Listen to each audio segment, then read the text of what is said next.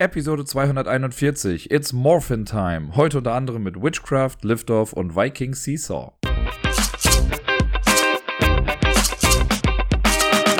Hallo zusammen, hier ist der Dirk mit der neuesten Episode vom Ablagestapel und ich wünsche euch einen wundervollen ersten Advent. Wobei, der ist ja wahrscheinlich schon vorbei, wenn ihr das Ganze hier hört. Deswegen hoffe ich einfach, ihr hattet gestern einen schönen ersten Advent und freut euch auf die bevorstehende Weihnachts- und Adventszeit. Oder andersrum. Ihr wisst schon, was ich meine. Wie dem auch sei. Äh, vielleicht hört man das schon so ein kleines bisschen. Meine Stimme ist so ein bisschen angeschlagen. Ich weiß ehrlich gesagt nicht warum. Ich habe das seit Freitag. Da bin ich morgens aufgewacht und meine Stimme war crap. Und ja, das ist, äh, also tagsüber geht's dann immer so ein bisschen, aber natürlich, wenn ich ein bisschen mehr spreche, dann wird das Ganze auch ein bisschen mehr beansprucht. Und ich hoffe, dass das hier alles gut über die Bühne geht, aber wenn sich hier und da mal irgendwie ein bisschen was räuspernd anhört, dann liegt das daran, dass ich mich räuspere. Oder so. Wir fangen mal an mit den Spielen, die ich letzte Woche gespielt habe. Sechs Stück sind da an der Zahl und auch ein paar neue Sachen mit dabei. Also eigentlich bis auf eine Sache alles neu für mich. Ähm, deswegen kann ich da ein bisschen was drüber erzählen. Und den Anfang macht ein Solospiel, beziehungsweise ich glaube, streng genommen ist es gar kein Solospiel. Äh, es handelt sich um Carta Ventura Finnland. Ich habe die Finnland-Version genommen. Das ist ja so eine kleine Reihe, die gestartet wurde letztes Jahr, dieses Jahr, ich weiß es schon gar nicht mehr ganz genau. Das sind so kleine im Prinzip Choose Your Own Adventure Spiele. Die kommen in einer echt kleinen Verpackung daher. Da sind, äh, ich glaube, in der Version, die ich jetzt habe, sind 70 Karten drin. Ich weiß nicht, ob das in allen deckungsgleich ist. Es gibt noch, äh, ich glaube, Oklahoma war noch eins und noch was anderes. Ich weiß schon wirklich gar nicht mehr, was die anderen Dinger sind. Ähm, aber ich hatte schon immer mal Bock, das irgendwie auszuprobieren. Hab mich aber bisher irgendwie nicht so ganz rangetraut und letztens war ich dann in der Stadt, hab das gesehen, dachte, ach komm, ich nehme jetzt mal eins mit. Was kann ich denn schon großartig damit falsch machen? Vieles sollte sich herausstellen. Nein, erstmal, äh, was man da so macht. In Carta Ventura erleben wir quasi, ja, wie ich schon gesagt habe, so eine Choose Your Own Adventure Geschichte. Hier sind wir in Finnland, beziehungsweise in Island fängt das Ganze an. Und wir folgen einer Person durch eine kleine Geschichte und müssen hier und da Entscheidungen treffen. Äh, ob wir mit bestimmten Leuten sprechen oder ob wir mit Person A oder Person B sprechen.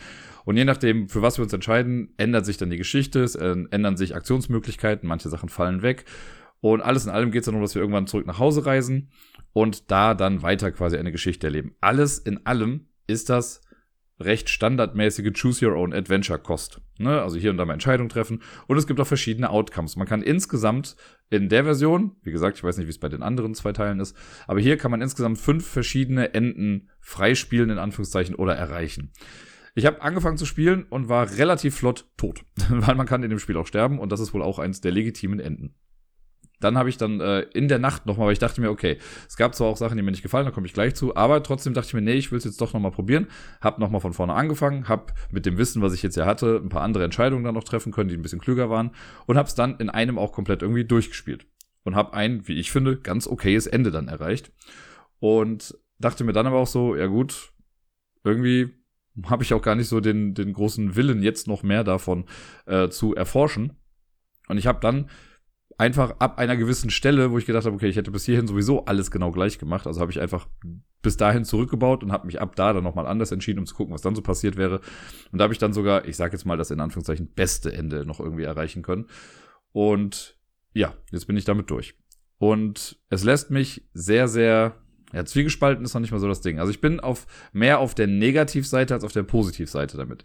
Ich versuche erstmal so die positiven Seiten rauszunehmen. Also die Geschichte an sich, ich mag das ja, Choose Your Adventure, ich mag das, dass man so eine Narrative hat und dass meine Entscheidungen wirklich auch was bewirken. Ne? Wenn ich jetzt mich, keine Ahnung, für den rechten Weg entscheide ähm, und da finde ich dann auf einmal ein Schwert und auf der linken Seite werde ich aber überfallen oder sonst was und das ist dann irgendwie noch so ein bisschen, ja, Auswirkungen weiter hinten im Spiel dann irgendwie hat. Das finde ich ganz cool. Und generell, ja, ich habe ja auch diese, die Pegasus-Spiele-Comics und sowas. Das geht ja alles so in die gleiche Richtung. Das ist voll mein Ding.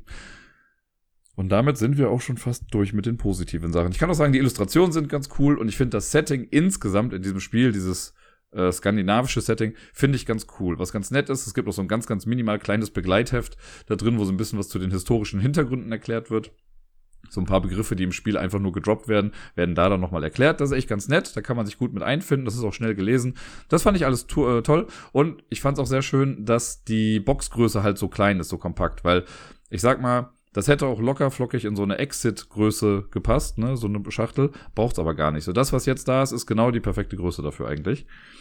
Und ähm, es ist auch im Spiel so, das hat so einen leichten, ganz, ganz, ganz, ganz ganz, ganz leichten Vibe von Seventh Continent. Und zwar äh, legt man halt so Map-Stücke aus. Also die Karte, auf der man sich bewegt. Man hat erst so einen kleinen Teil und dann legt man später nochmal was dran und nochmal was dran. Und um diese Karten rum legt man dann aber Aktionskarten, die dann mit den bestimmten Plätzen auf der Karte quasi zu tun haben. Das sind halt Personen oder so. Äh, da kriegt man dann Aktionsmöglichkeiten. Man hat also keine Figur, die man jetzt bewegt, sondern es ist immer alle Aktionen, die man quasi sieht gerade, die kann man dann auch benutzen. Und hin und wieder werden aber halt auch mal Sachen abgeräumt oder so. Das alles, soweit die Grundidee finde ich cool, Illustrationen sind toll, Schachtelformat ist klasse und so weiter und so fort. Das stimmt für mich alles. Was ich nicht so cool finde, leider, und das hatte ich ja schon mal, das ist quasi mein gleicher Kritikpunkt wie bei äh, Andor Story Quest, was es mal gab. Das war ja auch so ein Choose Your Own Adventure Ding mit Karten. Und ich frage mich immer, warum zur Hölle macht man das auf Karten? Weil ich finde das so unpraktisch und so unhandlich. Du hast halt diesen Kartenstapel, und es ist ja nicht so, dass du halt einfach nur eine Karte nach der nächsten ziehst, sondern irgendwann musst du halt auch dann durchmischen. Also das heißt nicht durchmischen, aber du musst durchgucken. Weil dann bist du vielleicht gerade bei Karte 17, du brauchst jetzt aber Karte 25. Also musst du durchgucken, die Karte rausnehmen, hinlegen. Dann sagt dir die Karte, wenn du es durchliest, hol noch die anderen Karten raus. Dann bist du wieder am Durchgucken, die Karte wieder hinlegen. Und ich hätte es irgendwie schöner gefunden, wenn das halt ein Heft gewesen wäre. Also wirklich so ein Choose Your Own Adventure Buch oder ein kleines Heftchen. Also hier in dem Fall hätte auch ein Heft gereicht, weil es ist keine große epische Story, die da erzählt wird. Also zumindest nicht von der Spiellänge her. Ähm, das war so ein bisschen schade, weil man halt dieses Handling hat und dann muss halt, also natürlich hast du ein paar mehr Optionen damit, weil du kannst halt auf die Rückseite von den Karten nochmal was machen und das wird hier auch genutzt, die Rückseiten und die Vorderseiten, das sind manchmal dann verschiedene Story-Ausgänge das ist alles in allem funktioniert das System, das möchte ich gar nicht sagen, aber mir persönlich ist es lieber, wenn das in so, einer, in so einem Heft oder sowas wäre, damit ich eben nicht dieses Kartenmanagement habe. Hätte auch den Vorteil, wenn man dann fertig ist, musst du nicht jetzt wieder alles zurücksortieren, sondern kannst einfach das Buch zuklappen und gut ist. Keine Ahnung, hat mir schon bei Story Quest nicht gefallen, hier gefällt es mir halt auch nicht so sehr. Dann, ähm, ja, ist eigentlich, also, ne, das andere ist ja alles positiv, aber was mir nicht so gut gefallen hat in dem Fall, ist leider die Story. Die Geschichte an sich, die fand ich so ein bisschen komisch. Es fängt vielversprechend an und ich habe mich bewusst für dieses Setting entschieden, weil ich so das skandinavische, in Anführungszeichen Wikinger-Setting ganz cool fand. Und es fängt auch vielversprechend an in Island. Aber, also ich werde jetzt einen kleinen Spoiler raushauen. Wenn ihr also noch das Spiel komplett unbescholten spielen wollt und nichts wissen wollt, dann skippt jetzt vielleicht einfach direkt zum nächsten Spiel. Ansonsten folgt jetzt so ein kleiner Minim, also schon ein relativ großer Spoiler in Sachen Geschichte. Also, seid ihr noch da? Gut, dann lege ich los. Es ist hier so, und ich weiß wie gesagt nicht, ob das in den anderen Teilen vielleicht auch so ist. Wir starten mit einer bestimmten Figur und die steuern wir quasi erstmal durch Island. Und dann fahren wir mit der zurück irgendwann nach Finnland und begegnen dort unserer Familie. Und sobald man dann in diesem Dorf quasi ist, wird quasi, also ich habe da, also ich glaube, das ist dann bei allen irgendwie gleich. Ich hatte einmal ein Ende, was dann gesagt hat, okay, du setzt dich zur Ruhe. Und ich hatte aber noch 40 Karten im Deck. Ähm, und dann schaltet man was frei und dann kannst du das ganze Spiel nochmal aus der Sicht der Schwester quasi spielen. Also nochmal ganz von vorne, aber dann mit der Schwester, was irgendwie alles also gar nicht wirklich Sinn ergibt. Und mit einem anderen Ende war es dann so, dass ich mich quasi auch dann zwar irgendwie zur Ruhe gesetzt habe und ich dann die Nachricht bekommen habe, ja, es sind zehn Jahre vergangen und du bist jetzt die Schwester. Das heißt, du fängst das Intro mit einem Charakter an und mittendrin wird gesagt, okay, du bist jetzt halt jemand anders aber das wirkt so total beliebig und austauschbar. Also ich frage mich, also das hat null Mehrwert für die Geschichte. Ähm, es wird einmal wird das noch so ein bisschen aufgegriffen, dass man dann halt auf einmal eine Frau spielt und nicht mehr den Typen von Anfang an. Aber alles in allem fand ich das halt so schade. Also gar nicht jetzt, ne, ich meine gar nicht, dass ich es das blöd finde, dass man da eine Frau spielt. Ich hätte es auch blöd gefunden, wenn wir zuerst eine Frau gespielt hätten und dann Typen danach spielen. Das soll mir total egal sein. Aber ich finde, so Choose Your Own Adventure Geschichten leben ja auch so ein bisschen davon, dass man ja, also jetzt sehr rudimentär sich aber in diese Figur reinversetzt und mit dieser Figur mitfiebert. Und hier wirkt das halt so mittendrin wie, ja, okay, wir tauschen dich jetzt halt aus, aber es hat halt keinen narrativen Mehrwert. Und das fand ich echt schade. Das war so, äh, ja, okay. Also der, der Impact dieser Geschichte wäre meiner Meinung nach der gleiche gewesen, beziehungsweise nicht, wäre sogar besser gewesen, wenn man das rausgelassen hätte. Wenn man einfach gesagt hätte, spiel die Geschichte so durch, wie sie halt mit dieser einen Person zu erfinden ist. Und dann hätte ich ja nichts dagegen gehabt, wenn man sagt, okay, du kriegst als Goodie, spielst du jetzt die Schwester frei und du kannst das dann nochmal mit der Schwester spielen. Und vielleicht hat die ja noch zwei, drei Sachen, die anders laufen vielleicht. Also, dass sie vielleicht andere Fähigkeiten hat. So wie wenn man jetzt, keine Ahnung, Resident Evil mit Person A oder mit Person B durchspielt, da hat man ja auch andere Skills. Das hätte ich dann cool gefunden. Aber so, keine Ahnung fand ich das halt ein bisschen unnötig im Prinzip. Also es hätte mir generell schon es hätte mir auch gereicht, wenn man gar keinen Namen hätte, wenn es einfach nur gehießen hätte oder geheißen hätte, ja, du gehst da und da lang, aber jetzt gar nicht mit Namen oder sonst irgendwas, sondern dass man einfach als äh, spielende Person quasi angesprochen wird. Das hätte genauso gut funktioniert. So haben sie, glaube ich, versucht, das alles halt in den historischen Kontext noch mit reinzusetzen, was auch, also, ne, es kommt so ein bisschen durch, was so das Hauptthema sein soll. Aber ja, keine Ahnung. Das fand ich einfach nicht so schön. Das hat mir in der Geschichte nicht so gut gefallen. Und da, das war jetzt auch so ein Punkt, wo ich dachte, gut, irgendwie habe ich auch gar keinen Bock, jetzt die anderen Dinger mal auszuprobieren. Ich versuche mal herauszufinden, ob das bei dem Oklahoma-Ding so ist. Das wäre auch noch so eins, was mich ein bisschen anspricht, wobei ich glaube, dass da die Grafik gar nicht jetzt dann so toll sein wird. Also die Illustrationsmöglichkeiten sind da vielleicht etwas geringer. Ähm, aber ja, das hat mich dann so ein kleines bisschen ernüchtert oder ernüchternd zurückgelassen. Und ich habe ja eben einmal gesagt, dass das ja so an sich Seventh Continent Light ist, dass man die äh, so Karten hinlegt und als Map quasi auslegt. Das ist halt ein minimaler Teil. Ne? Also man hat dann vielleicht zehn Karten oder so nachher da liegen, die ein so eine Bahn irgendwie abgehen. Da habe ich mich auch gefragt, okay, hätte es das gebraucht? Also musste das so sein oder mussten sie noch die Karten voll bekommen? Also dieser Exploration-Anteil ist super, super, super gering. Also man erkundet nicht wirklich was, man kriegt dann einfach nur halt eine Karte dahingelegt und sagt, okay, jetzt hast du neue Aktionsmöglichkeiten. Aber es ist, ja, keine Ahnung. Irgendwie irrelevant, ob da jetzt die Karte liegt oder nicht. Wie ihr merkt, habe ich ja eingangs auch schon gesagt, ich bin so ein bisschen mehr auf der negativen Seite davon. Ich kann dem Ding auch ein paar gute Seiten abgewinnen. Und ja, ich möchte mindestens eins davon vielleicht dann nochmal probieren. Aber da würde ich eher gucken, dass ich das im Secondhand-Markt ähm, bekomme und nicht nochmal irgendwie neu kaufe. Beim nächsten Spiel kann ich mich recht kurz halten. Ich habe nochmal die Solo-Variante von dem Johanna Orléans Draw and Write gespielt. Da habe ich ja letzte Woche schon mal ein bisschen was erzählt zu, also über den Solo-Modus. Ich habe es nochmal versucht. Ich habe wieder mega aufs Fressbrett bekommen. Äh, ich habe irgendwie so ein bisschen das Gefühl, dass ich vielleicht was falsch mache. Aber ich kann noch nicht ganz pinpointen, was. Also, was, glaube ich, die meisten Punkte für Johanna gerade bringt, ist die Mischung aus Kontore und Bürgern mal Entwicklungsstufe, weil ich habe das Gefühl, da geht die richtig ab. Und ich komme da gar nicht richtig hinterher. Da muss ich nochmal nachgucken, ob es da vielleicht, vielleicht ist ein kleiner Programmierfehler in dieser App oder sowas mit drin. Oder ich bin einfach schlecht. Das ist auch sehr, sehr valide. Vielleicht muss ich meinen Fokus auch einfach ein bisschen verschieben und halt versuchen, das mehr zu pushen. Aber ich habe schon gedacht, ich mache das. Vielleicht muss ich es noch ein bisschen extremer machen. Ich werde euch da auf dem Laufenden halten. Ich habe auf jeden Fall Bock, äh, Johanna irgendwann mal zu besiegen in diesem Spiel. Nach ein wenig Pause war ich jetzt auch mal wieder bei Korea Board Games unterwegs. Wir haben uns am Freitag getroffen und haben ein paar Sachen gespielt. Zwei Prototypen, und ein richtiges Spiel, was es schon gibt, und zwar Klunker von Uwe Rosenberg. Und äh, das kannte ich bisher noch nicht. Ich habe es zwar mal gesehen, weil einer, der früher zu diesen ganzen Meetup, öffentlichen Brettspieltreffen und so gekommen ist, der hatte das immer mal wieder mit dabei und fand das auch ganz cool. Und der hatte so eine extrem durchgenudelte Version, weil er das halt echt häufig gespielt hat. Und ich habe damals schon gedacht, meine Fresse, ist das Spiel hässlich. Einfach vom Graphic Design. Ich find's un, also sowas von unattraktiv und hätte ich das irgendwo im Regal gesehen, also das sieht halt Sorry, aber es sieht einfach aus wie Scheiße. Das ist, als hättest du, es geht da quasi so um Diamanten und Edelsteine und sowas. Und als hätte jemand sich die blö, also vielleicht einfach eine große Kiste, wo verschiedenste Edelsteine drin sind, einfach ein Foto gemacht und dann Sachen rausgecroppt, so damit man dann bestimmte Edelsteine nur irgendwie sieht. Und die, die dann halt nicht zu der Art passen, die man jetzt auf einer Karte sehen sollte, die hat man einfach schwarz-weiß gemacht. Und die anderen sieht man dann farbig. Und dann gibt's noch, es gibt Rot und es gibt Rot-Pink was quasi fast die gleiche Farbe ist. Also man kann es zwar irgendwie unterscheiden, wenn man es weiß, aber es gibt bestimmt Leute, die damit Probleme haben werden.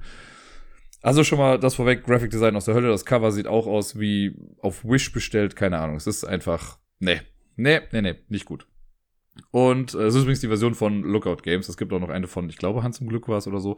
Aber die von Lookout, die ist, also, ist die Hölle, sage ich einfach mal. Ich fand es wirklich nicht schön. Nichtsdestotrotz, äh, ist das Spiel, glaube ich, ganz okay, habe ich damals schon gedacht, irgendwie, weil der hat das halt echt oft gespielt und Leute haben das halt auch immer wieder gerne mit ihm gespielt. Ich bin halt einfach nur nie dazu gekommen. Ist gar nicht so, dass ich gesagt habe, ich möchte das gar nicht spielen, aber irgendwie hat sich das nie so richtig ergeben. Jetzt haben wir es da mal gespielt. Zu dritt. Man kann es, glaube ich, mit bis zu fünf Leuten spielen, wenn mich nicht alles täuscht. Und das Ganze, also ist ja von Uwe Rosenberg. Und ich meine, jetzt ist aber sehr, sehr gefährliches Halbwissen. Mein Wissensstand ist, dass das Spiel eigentlich noch vor Bonanza entwickelt wurde und dann aber irgendwie so ein bisschen untergegangen ist. Und mit Bonanza hatte Rosenberg dann halt seinen Riesenerfolg. Und ich glaube aber, Klunker war eigentlich ein bisschen davor. Aber wie gesagt, ich weiß es nicht ganz genau. Ich finde, es gibt auch so ein paar Ähnlichkeiten. Die größte Ähnlichkeit ist etwas, was man mittlerweile ja auch mehr, häufiger schon kennt, und zwar, dass, äh, also man hat nur Karten in dem Spiel. Aber Karten sind halt, wenn man sie offen ausspielt, sind sie halt dann die Edelsteine. Und die Rückseiten, wenn man die sammelt, ist das Geld. Das hat man bei Bonanza ja auch, dass auf den Rückseiten die Münze drauf ist. Sowas ähnliches ist es hier dann auch, nur dass die Münzen halt schrecklich aussehen. Ähm, man hat vor sich so eine kleine Auslage. Zum einen, man sammelt halt sein Geld, das ist links von der Schaufensterkarte, so eine Karte, die man querlegt. Da legt man nachher Sachen in sein, genau, Schaufenster. Und rechts von dem Schaufenster haben wir quasi unseren Tresor. Thematisch ergibt das alles nicht so wirklich viel Sinn, aber bear with me, wir gucken mal, was draus wird. Jetzt ist so, das Spiel durchläuft verschiedenste Phasen. Am Anfang kriegen wir erstmal neue Handkarten, beziehungsweise eigentlich passiert das am Ende, aber wir starten mit, ich glaube, fünf Karten, waren es insgesamt, nee, sechs Karten, glaube ich sogar. Und äh, die hat man dann auf der Hand in verschiedensten Farben. Es gibt, glaube ich, sechs verschiedene Farben oder so äh, und verschiedene Anzahlen von den Karten jeweils in einer Farbe. Dann ist das erste, was passiert, dass wir, dass die Person, die die Runde beginnt, die spielt dann Karten in den Tresor. Das heißt, wir legen äh, eine bis sechs Karten, wir können theoretisch auch alle reinlegen, die legen wir in unser Schaufenster rein. Wenn da Karten schon liegen sollten, was theoretisch passieren kann aus der Vorrunde, dann muss man noch keine reinlegen, aber es darf quasi am Ende dieser Runde kein leeres Schaufenster geben. Was ich da reinlege, hängt ein bisschen davon ab, was ich vielleicht aus meiner Hand loswerden möchte oder was ich anderen anbieten möchte, damit die das von mir kaufen. Äh, wenn das alle gemacht haben, das macht man auch, also wenn ich dran bin, lege ich halt alle Karten rein, die ich halt reinlegen möchte. Wenn das dann passiert ist, dann kommt danach die Tresorphase. Und die Karten, die ich dann noch auf der Hand habe, die kann ich dann rechts von meinem Schaufenster in den Tresor legen. Und das macht man aber immer reihum, eine Karte nach der nächsten. Und dann legt man Karten quasi rein. Und sobald ich sage, ich möchte keine Karten mehr reinspielen, das kann auch direkt am Anfang sein, dann nehme ich mir aus der Mitte eine Kaufkarte, die mit der niedrigsten Zahl, und bin erstmal raus aus der Runde. Die anderen können aber noch weiterspielen, Karten rein, also Karten in den Tresor zu packen. Und das macht man deswegen, weil äh, man versucht immer Vierer-Sets von einer Farbe zu bekommen. Wenn ich jetzt glücklicherweise zum Beispiel mit vier grünen Karten auf der Hand starte, könnte ich einfach sagen, gut, ich packe die zwei Karten vielleicht in den Tresor rein, die anderen beiden. Und wenn wir dann in dieser Phase sind, dann spiele ich einfach jedes Mal, wenn ich dran bin, eine grüne Karte in meinen Tresor rein. Und wenn ich dann vier Karten habe, dann werden die zu Geld umgewandelt. Immer wenn man einen Farbstapel einer Farbe hat, in dem vier Karten sind, wird der automatisch zu Geld umgewandelt. Wie viel man dafür bekommt, hängt damit zusammen, wie viele andere Farben ich gerade im Tresor habe. Wenn ich nur grün habe, also angenommen, ich spiele diese grünen Karten und ich habe sonst keine weiteren Karten in meiner Tresorauslage und ich habe die vierte Karte gespielt, dann bekomme ich vier, also kriege ich das eins zu eins umgewandelt. Vier Karten sind vier Geld. Das heißt, ich drehe das rum, lege das auf meinen Geldstapel, voila, ist das Beste, was man haben kann. Jetzt ist es aber meistens so, dass wir irgendwie auch noch andere Farben da liegen haben. Und äh, man kriegt immer, also man darf immer so viele Karten in Geld umwandeln, wie vier minus die Anzahl anderer Farben im Tresor. Das ist ganz egal, wie viele Karten dann in einer Farbe sind. Ich kann zum Beispiel dann noch drei blaue und zwei weiße haben. Äh, dann würde ich halt vier minus zwei bekommen, weil ich ja blau und weiß noch mit im Tresor drin. Die anderen Karten kommen dann auf das Deck wieder drauf. Das wird dann sowieso am Ende nochmal gemischt. Äh, deswegen will man eigentlich immer dann eine Farbe vervollständigen, wenn man nur diese Farbe hat oder halt vielleicht eine oder höchstens noch zwei, weil sonst lohnt sich das schon fast gar nicht mehr so richtig. Und genau, die Karten wechselt, also wertet man dann zu Geld um oder nein, äh, wandelt man, das war das Wort, das ich gesucht habe, wandelt man zu Geld um, die anderen Karten kommen weg. Und genau, das kann man schon mal in dieser Phase machen. Danach, wenn alle dann gepasst haben und sich eine Karte aus der Mitte genommen haben, also eine äh, Kaufkarte, dann beginnt die Kaufphase und die Person mit der niedrigsten Zahl beginnt dann. Und dann darf man sich ein Schaufenster aussuchen, das man jetzt kaufen möchte. Wenn man dran ist und das eigene Schaufenster hat noch Edelsteine, dann muss man kaufen. Es kann aber auch sein, dass man drankommt und jemand hat schon das eigene Schaufenster gekauft, dann kann man auch passen, dann muss man nicht kaufen. Wenn ich jetzt, also dran, die erste Person muss halt immer kaufen, weil die halt ne, dran ist und wahrscheinlich hat man ja gepasst, weil man irgendwas vielleicht im Blick hat.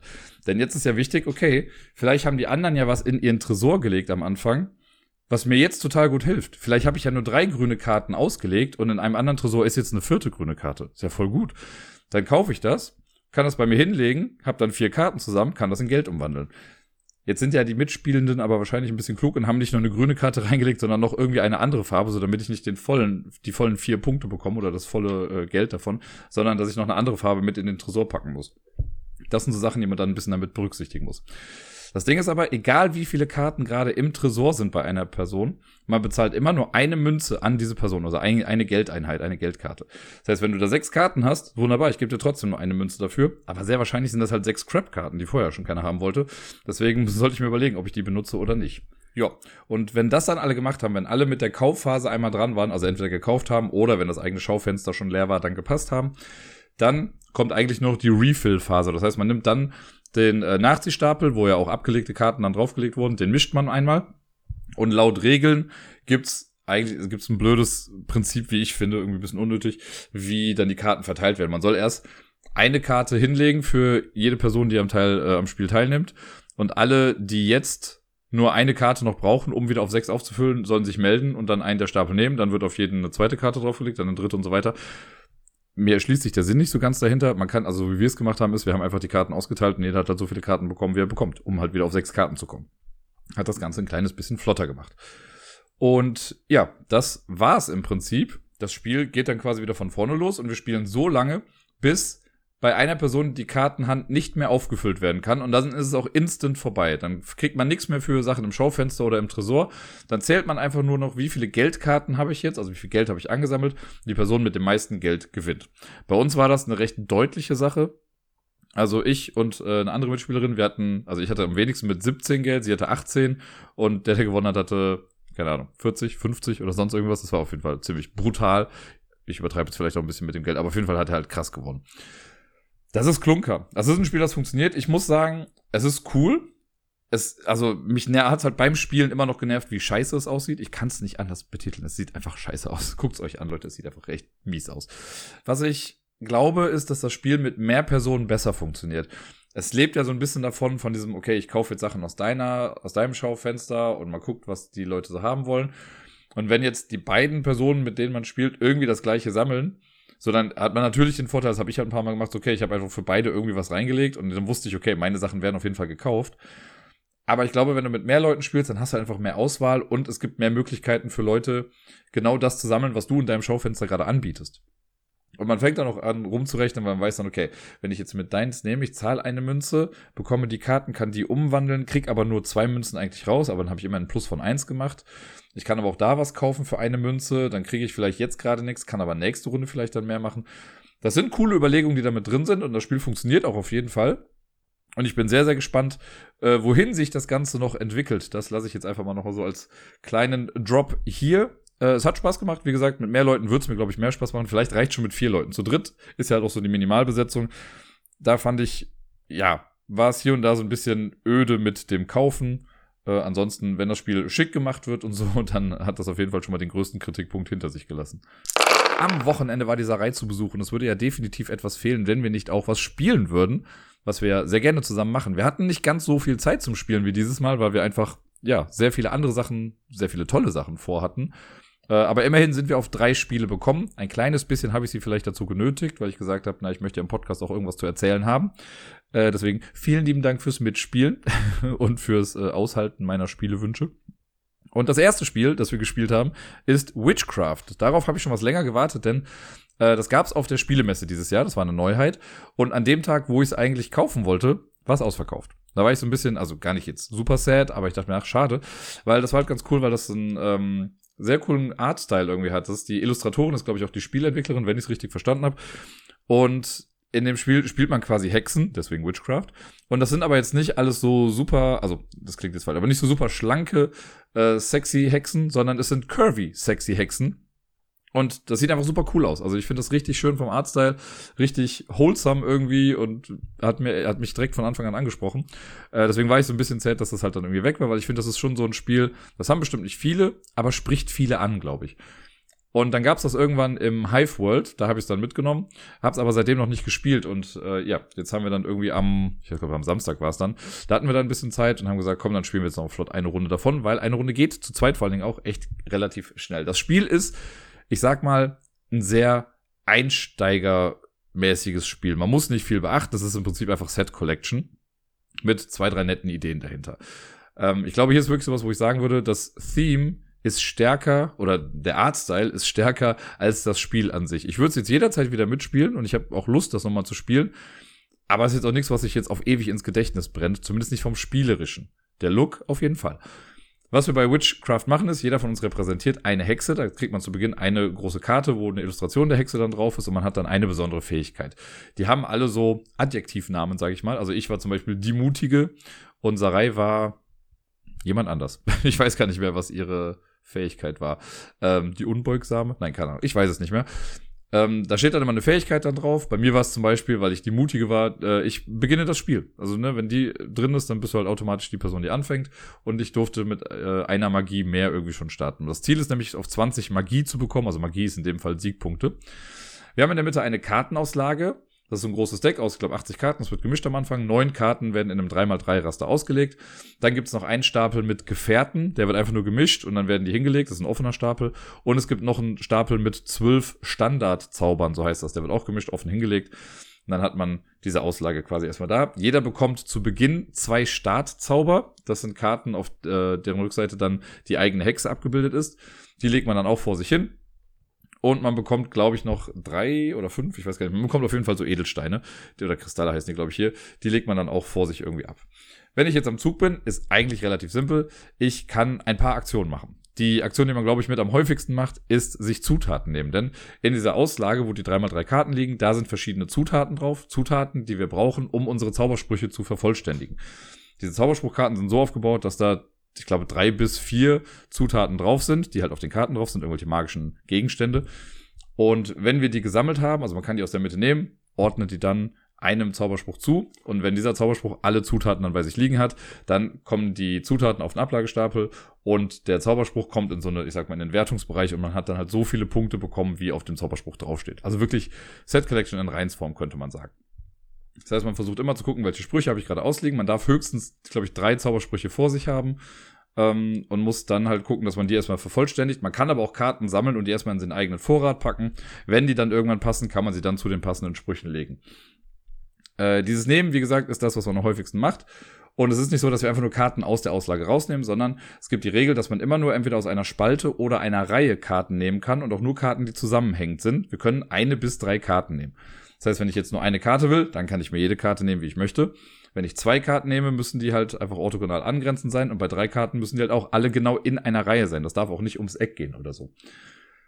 Die Karten, die ich dann kaufe, muss ich bezahlen. Und zwar mit Kristallen. Für jede Karte, die ich nehme, auf der kein Kristall liegt, muss ich einen Kristall auf eine Karte legen, die ich nicht genommen habe.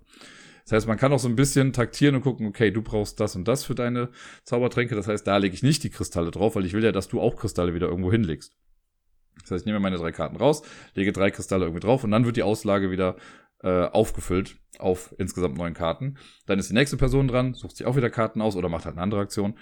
Und wenn ich eine Karte nehme, also irgendwann wird es dann halt so sein, dass ich zum Beispiel drei Karten nehme, aber zwei davon haben schon einen Kristall drauf. Für die muss ich nichts bezahlen, da bekomme ich einfach den Kristall. Aber für die dritte Karte, da lag halt keiner drauf, da muss ich wieder einen Kristall irgendwo anders drauflegen.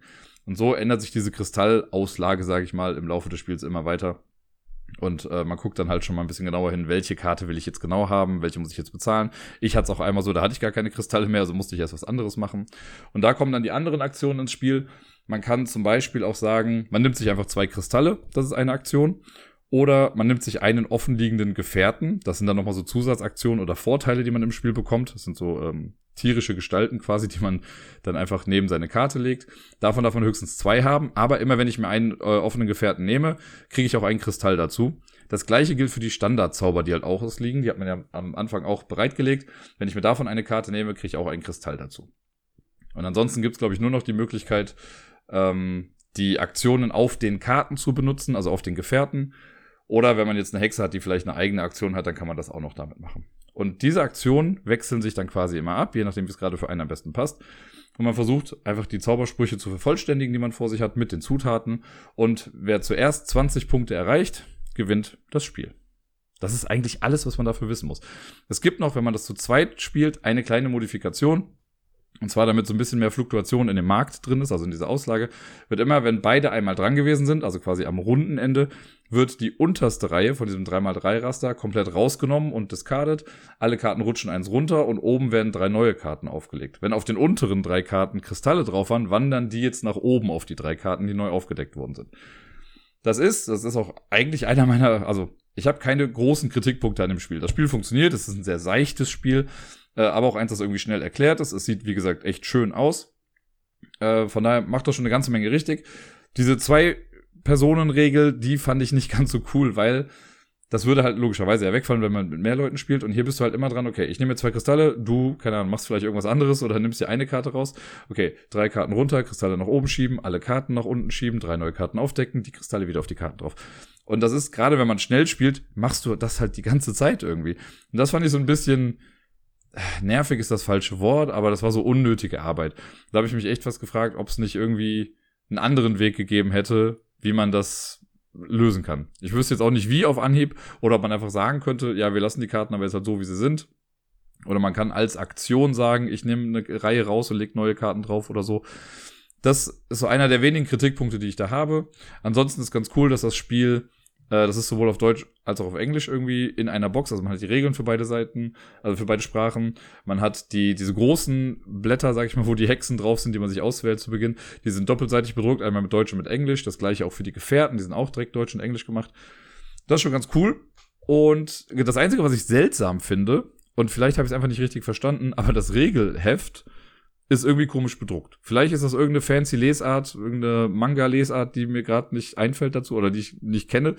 Aber wenn man das irgendwie aufklappt, dann hast du oben links fängt's an, dann geht's nach unten rechts, dann auf die Rückseite, keine Ahnung. Also gefühlt würde ich sagen, da ist irgendwas im Druck schiefgelaufen, aber vielleicht muss das auch irgendwie so sein.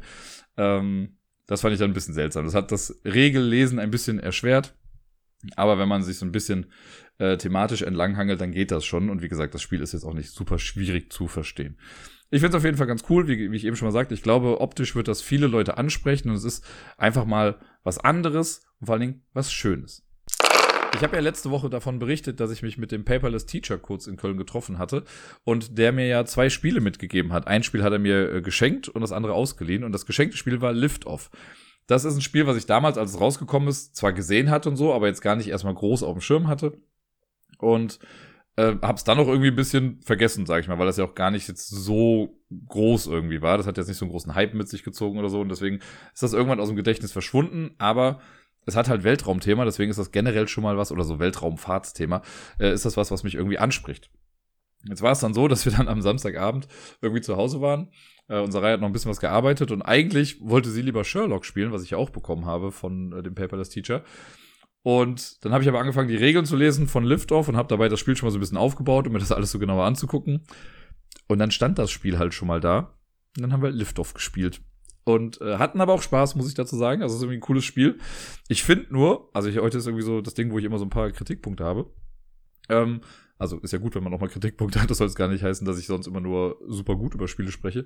Aber hier hatte ich auch wieder Probleme mit dem Regelwerk. Irgendwie fand ich die Regeln echt konfus stellenweise geschrieben, nicht irgendwie eindeutig. Dann war das stellenweise mit der Anrede so ein bisschen blöd. Also ich mache es ja selber gerne so. Ich bin ja jetzt so ein bisschen dabei, auch mal äh, Regeln zu übersetzen und sowas. Und da kommen wir gleich nochmal zu. Und ich versuche ja schon auch genderneutrale Sprache und sowas zu benutzen. Und dann wundert es mich, wenn dann die Personen, die spielen, irgendwie ja, angesprochen werden, also mit du, was ja schon mal eine super Sache ist, um quasi Personalpronomen so ein bisschen zu umgehen. Und dann aber trotzdem, ja, die maskulinen Begriffe für Sachen benutzt werden. Und da steht, okay, du bist jetzt der Banker. Hm, Finde ich halt irgendwie doof. Aber gut, ähm, das ist eine Sache. Und dann war irgendwann klar, okay, jetzt eben haben wir dich direkt angesprochen. Jetzt na, meinen wir dich, der Regelleser, bereitet das hier vor. Und dann wird aber da immer noch von du gesprochen, auch wenn es schon eigentlich wieder um andere Leute geht. Also es war sehr verwirrend, fand ich. Vielleicht war es auch einfach zu spät dafür, um diese Regeln zu lesen, aber alles in allem hat mir das Regelwerk echt nicht so gut gefallen. Ähm, beim Setup und so, keine Frage, das war alles in Ordnung. Aber dann so später die Regeln. Und dafür, also als ich dann zweimal äh, die Regeln komplett durchgelesen hatte, dachte ich mir so, okay, das Spiel ist aber doch eigentlich total simpel. Also das hätte man, glaube ich, auch hart runterbrechen können. I get it. Man will ja auch Leuten, die bestimmte Begriffe irgendwie nicht so richtig kennen, irgendwie das Ganze nahe bringen. Aber ich glaube, die haben sich mit dem Regelheft keinen Gefallen getan. Also das, nee, ich weiß auch nicht. Dann auch so von der Aufteilung, dann fangen Sachen irgendwie unten rechts mit zwei Zeilen noch an, dann musst du umblättern für den Rest. Heutzutage würde man das, glaube ich, ein bisschen irgendwie anders angehen. Aber gut. Äh, ich habe es dann irgendwann verstanden, das Spiel, und habe es dann, äh, dann auch erklärt und wir haben losgelegt. Das Spiel an sich ist wirklich eigentlich simpel. Wir spielen insgesamt acht Runden. Diese acht Runden sind quasi in zwei Phasen aufgeteilt. Also nicht insgesamt, sondern wir spielen insgesamt zwei Phasen. Jede Phase hat vier Runden. So ist es. Äh, das heißt, wir spielen erstmal vier Runden, dann gibt es so eine kleine eine Zwischenoperation, so heißt das Ganze. Dann spielen wir nochmal vier Runden im zweiten Teil und danach ist das Spiel zu Ende. Also insgesamt acht Runden. Und die Phasen unterscheiden sich ein klein wenig voneinander, aber gar nicht viel. Generell ist es so, wir haben, wenn eine Runde beginnt, haben wir drei Spezialistenkarten auf der Hand. Das sind Personen, die uns quasi Vorteile verschaffen, die wir dann ausspielen können, um bestimmte Sachen zu machen. Diese Spezialisten werden aber zu Beginn gedraftet. Und hier ist es aber nicht so, ne, also Drafting wird da halt so ein bisschen erklärt, aber ich finde auch nicht richtig gut erklärt. Normalerweise, man kennt das ja vom Drafting, ich habe keine Ahnung, fünf Karten auf der Hand, ich nehme mir eine raus, gebe die weiteren vier dann zu dir bekomme von der rechten Seite aber auch nochmal vier Karten, da suche ich mir wieder was raus, gebe dann die drei Karten weiter und so weiter und so fort. Hier ist das ein kleines bisschen anders. Hier haben wir jetzt drei Karten. Ich suche mir in der ersten Drafting-Phase, suche ich mir eine Karte davon aus, die behalte ich, ich gebe dir die anderen beiden und ich bekomme dann auch zwei Karten zurück. Wir haben zu zweit gespielt, das heißt, wir haben die Karten halt hin und her gegeben. Wenn ich jetzt die zwei Karten bekomme, ist es aber nicht so, dass ich nur aus den zwei Karten aussuchen kann. Nein, ich nehme jetzt die Karte, die ich behalten habe, auch wieder mit dazu und kann aus den drei Karten jetzt aussuchen. Das heißt, wenn ich jetzt die zwei Karten bekommen habe, die total super sind für mich, dann kann ich auch sagen, gut, ich behalte die beiden und gebe die, die ich eigentlich ursprünglich behalten habe, dann weg, weil man gibt erst zwei Karten weiter und dann gibt man eine Karte weiter, so dass man am Ende drei Karten hat. Aus den drei Karten spiele ich dann zwei. Nacheinander macht man das, also wenn dieses Drafting fertig ist. Dann äh, spiele ich eine Karte, du spielst eine Karte und so weiter und so fort, also in Reihenfolge der Spielenden. Äh, da macht man das, was auf der Karte drauf ist. Die Karte gibt einem manchmal einen sofortigen Effekt. Äh, manchmal sind das Sachen, die später in der Missionsphase, so heißt das dann irgendwie, aktiv werden. Äh, und man kann auch so Aktionen machen, da stehen dann halt verschiedenste Effekte drauf. Du kannst Karten kaufen, um dein Raumfahrtszentrum irgendwie zu erweitern oder Treibstoff zu holen, Sauerstoff, sonst was, deine Rakete zu verbessern. Also Sachen kann man da machen. Oder halt auch Geld scheffeln. Äh, man kann auch auf die Aktion verzichten, um einfach generell zwei Geld zu bekommen. Wenn ich eine Karte gemacht habe, dann bist du dran, spielst deine Karte, dann bin ich wieder dran, spiele meine Karte und du spielst meine Karte. Wir spielen von den drei Karten nur zwei. Die dritte Karte, die nehmen wir mit in die nächste Runde. Wenn dieser Schritt abgehandelt ist, wenn wir unsere Aktion gemacht haben, dann geht es danach in den Missionsteil. Und da ist es dann so, dass wir auf dem Spielplan in der Mitte, da haben wir Missionskarten, die gibt es in vier verschiedenen Stufen, eins, zwei, drei und vier. Zu Beginn des Spiels in Phase eins, also in den ersten vier Runden, haben wir nur Missionsstapel eins und zwei zur Verfügung. Das ist dann so, wenn ich jetzt dran bin, nehme ich mir einen Stapel oder ziehe mir drei Karten von einem Stapel, darf mir dann eine Karte davon aussuchen, die ich behalte, die anderen kommen auf einen Ablagestapel. Hier ist es wichtig, dass wir jede Mission aber auch nur einmal haben dürfen dürfen. Zu Beginn des Spiels werden so ein paar Karten aussortiert, je nachdem, wie viele Personen am Spiel teilnehmen.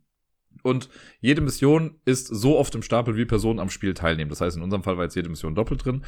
Und es kann theoretisch vorkommen, dass du drei Karten ziehst von dem Stapel und du hast vielleicht zwei der Missionen schon gespielt. Dann kannst du nur noch eine davon nehmen.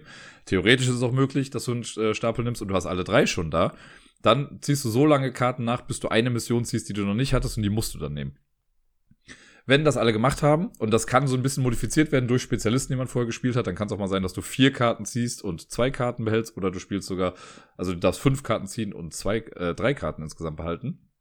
Und die Missionen, die man dann nimmt, egal wie viele es jetzt sind, die legt man dann in seinem Bereich unter die Rakete, die man da am Anfang hat. Da baut man sich am Anfang so eine kleine Rakete zusammen. Die legt man dann da drunter. Und, also einfach nur unterhalb der Rakete, nicht wirklich unter das Material. Und da liegt's dann erstmal. Und dann geht's danach in, den, in die Startphase. Und dann versucht man diese Missionen ins All zu schießen, also nach oben zu schieben. Und dafür müssen bestimmte Bedingungen erfüllt sein. Wir haben so ein Labor, das muss das richtige Level für die Mission haben. Also wenn ich nur ein einer Labor habe, kann ich keine zweier Missionen machen. Ich muss genügend Starts zur Verfügung haben. Äh, man kann zu Beginn immer nur einen Start pro Runde machen, aber durch bestimmte Spezialisten kann ich äh, noch einen weiteren Start durchführen. Das heißt, ich könnte zweimal eine Rakete in den Himmel schießen dann muss meine Gesamtkapazität ausreichen, um die Mission hochzuschießen. Das ist so eine Gewichtsanzeige. Auf den Missionen steht drauf, wie viel Gewicht eine Mission benötigt. Kann sein, also eine Tonne zum Beispiel. Und die Rakete hat eine Kapazität. Wenn ich jetzt nur eine Tonne tragen kann, aber ich habe eine Mission, die zwei Tonnen braucht, dann kann ich die halt nicht hochschießen. Äh, und ich muss das Geld haben, um das Ganze zu bezahlen. Das ist im Prinzip schon fast alles. Ah nee, man braucht noch die Aufwertungskarten. Es gibt so Karten in grün, gelb, rot und blau. Und auf dem ähm, Spielplan in der Mitte steht quasi drauf, welche Karten man braucht, um Missionen einer bestimmten Stufe ins Weltall zu schicken. Also ein paar Sachen, die man quasi checken muss, ob man das alles hat. Wenn das alles gegeben ist, dann kann man die Karte quasi einfach nach oben schieben. Man muss das dann bezahlen und kriegt dafür dann Siegpunkte. Man bekommt generell für einen Start Siegpunkte. Man kann mit einem Start auch mehrere Missionen in den äh, Weltraum schießen. Aber dann kriegt man nur einmal die Startpunkte. Und wenn Missionen dann im All sind, dann kriegt man meistens für die Mission nochmal Siegpunkte und noch irgendwie einen kleinen Effekt. Also im Prinzip sind das so, ja, man sucht sich Karten aus dem Stapel aus, legt die erstmal hin, versucht die dann zu aktivieren durch bestimmte Sachen und wenn die aktiviert werden, geben die einem wieder neue Boni, die es dann vielleicht einfacher machen, später nochmal Raketen hochzuschießen. Wenn man das gemacht hat, die, also wenn man diese ganzen Starts gemacht hat, das kann man auch, steht auch in den Regeln drin, wenn alle das Spiel gut kennen, dann kann man das auch simultan machen, weil da kommt man sich nicht in die Quere. Äh, man fängt dann quasi einfach irgendwie an. Jo, das ist quasi das Spiel im Prinzip. Wenn man damit dann durch ist, wenn diese Startphase weg ist, dann legt man die Spezialisten, die man bekommen hat, einfach auf einen Ablagestapel und man kriegt wieder neues Einkommen. Das ist so, wenn man so einen kleinen Geldtracker, da kriegt dann, also sieht man dann, wie viel Geld man pro Runde bekommt. Man kriegt neue Spezialisten auf die Hand, also zwei Stück, so dass wir wieder drei haben, weil wir haben ja noch einen aus der Vorrunde behalten. Und dann spielen wir quasi ganz normal weiter äh, bis zu Runde 4. Wenn Runde 4 durch ist, dann gibt's eben die Zwischenoperationen. Das heißt einfach nur, ab dann werden, äh, kann man auch Dreier- und Vierer-Missionen machen. Die sind zu Beginn erstmal noch zur Seite. Und die Zweier-Missionen werden ein bisschen teurer. Das heißt, das ist auch vorher aufgedruckt, dann sieht man schon mal, äh, wie viel man da bezahlen muss. Aber das wird, kommt dann quasi auch aufs Board. Es ändert sich so ein kleines bisschen was. Ansonsten war es das schon fast. Das Einzige, was da noch äh, relevant ist, man kann zu diesem Zeitpunkt Spielendekarten verkaufen. Zu, ganz zu Beginn des Spiels kriegt man nämlich Spielendekarten auf die Hand, drei Stück, die man genauso draftet wie die Spezialisten im Spiel. Dann, das macht man aber nur einmal, sodass ich dann drei Spielendekarten habe, die einem nochmal Boni am Ende des Spiels geben. Ne? Wenn ich was Bestimmtes erreicht habe, kriege ich dafür 30 Punkte oder sowas. Die habe ich erstmal da, aber in dieser Zwischenoperation kann ich vielleicht auch sagen, gut, da ist eine Karte bei, die werde ich im Leben nicht erfüllen. Das heißt, die Karte werfe ich dann weg, also kann, darf ich wegwerfen und für fünf Geld verkaufen. Das heißt, ich nehme dann einfach fünf Geld aus dem Vorrat und muss mich nicht mehr drum kümmern, das irgendwie zu erreichen. Geld ist sehr, sehr knapp in dem Spiel. Deswegen kann das eine gute Option sein. Sarai hat das, glaube ich, auch gemacht. Die hat, glaube ich, eine Karte weggeschmissen. Äh, ich habe meine drei behalten. Ich hätte vielleicht auch im besten Fall eine wegschmeißen sollen, damit ich ein bisschen mehr Geld habe. Aber ja, so alles in allem ist das eine Sache, die man dann noch machen kann. Und dann geht's quasi weiter. Dann spielt man nochmal vier Runden. Und am Ende guckt man dann, also wenn die letzte Runde durch ist, dann gibt's auch eine Schlusswertung. Man macht dann, äh, man kriegt die Punkte für die Spielende-Karten, die man hat. Man bekommt Punkte für Missionen mit einer Sanduhr drauf. Es gibt nämlich auch Missionen, die man in den Weltraum schießen kann, die einem auch nochmal Punkte beim Spielende bringen.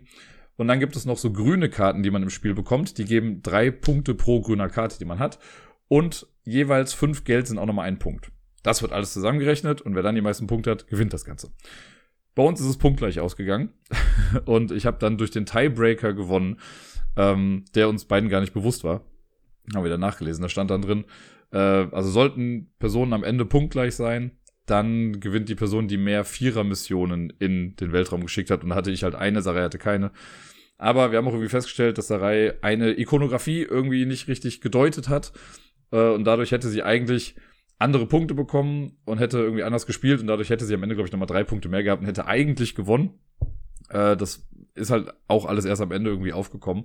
Deswegen verbuche ich das Ganze mal als Lernpartie und beim nächsten Mal wird sie mich dann wahrscheinlich fertig machen wie sonst irgendwas.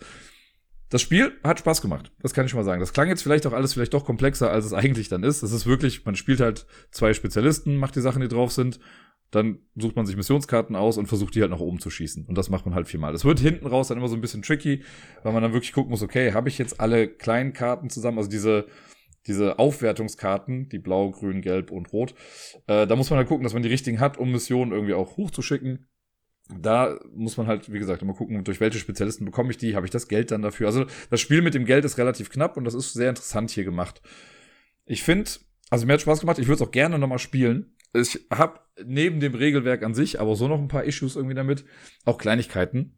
Ähm, aber was ich generell bei Spielen ja immer so ein bisschen schwierig finde, ist, wenn man Karten, also wenn man Spielmaterial hat, das nicht fest einer Person gehört, aber dieses Spielmaterial eine Farbe hat, die eigentlich eine Person hat. Also das meine ich damit, diese Aufwertungskarten sind grün, blau, rot und gelb.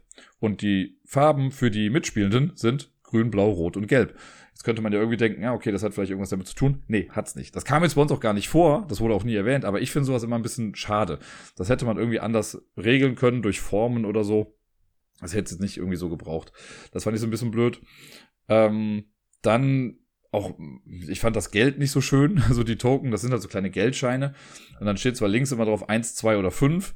Aber rechts steht nochmal dann irgendwie, ich glaube, 100.000, 200.000, 500.000. Also irgendwie so viele Zahlen drauf. Ich fand das Geld dafür, dass es so klein ist, fand ich irgendwie ein bisschen überladen. Ähm, hätte ich mir irgendwie ein bisschen anders gewünscht. Wie gesagt, auch kein großes Ding irgendwie. Ne? Also es funktioniert auch alles, gar keine Frage. Ist einfach nur nicht mein Taste. Der hätte mir fast Papiergeld besser gefallen, glaube ich. Ähm, und eine Sache, die ich ein bisschen seltsam fast schon finde, es gibt einen Teil im Spiel, es sind die Investitionen. Das kann man als Aktion immer mal wieder machen, wenn das halt auf äh, Spezialisten oder so steht. Und das heißt, man investiert in die Space Station. Und dann kann man ein eigenes Raumschiff, so ein Marker auf ein Feld draufsetzen, muss dann Geld bezahlen, kriegt dafür Siegpunkte und noch so ein kleines Goodie. Und das kann man halt so ein paar Mal machen. Das wird immer teurer im Laufe des Spiels. Und in den Regeln steht, also eigentlich hat sich's damit. Man legt das Schiff drauf, bekommt die Siegpunkte und sein Goodie und fertig ist. Es gibt aber noch so einen kleinen Stanzbogen quasi, wo so kleine Raumstationsteile sind. Und in den Regeln steht auch, das ist absolut freiwillig und ihr müsst es nicht machen. Und ich habe es dann halt so ein bisschen mitgemacht, dass jedes Mal, wenn du investierst, darfst du dir halt einen so ein Teil nehmen und das dann quasi, dass die die Raumstation da zusammenbauen.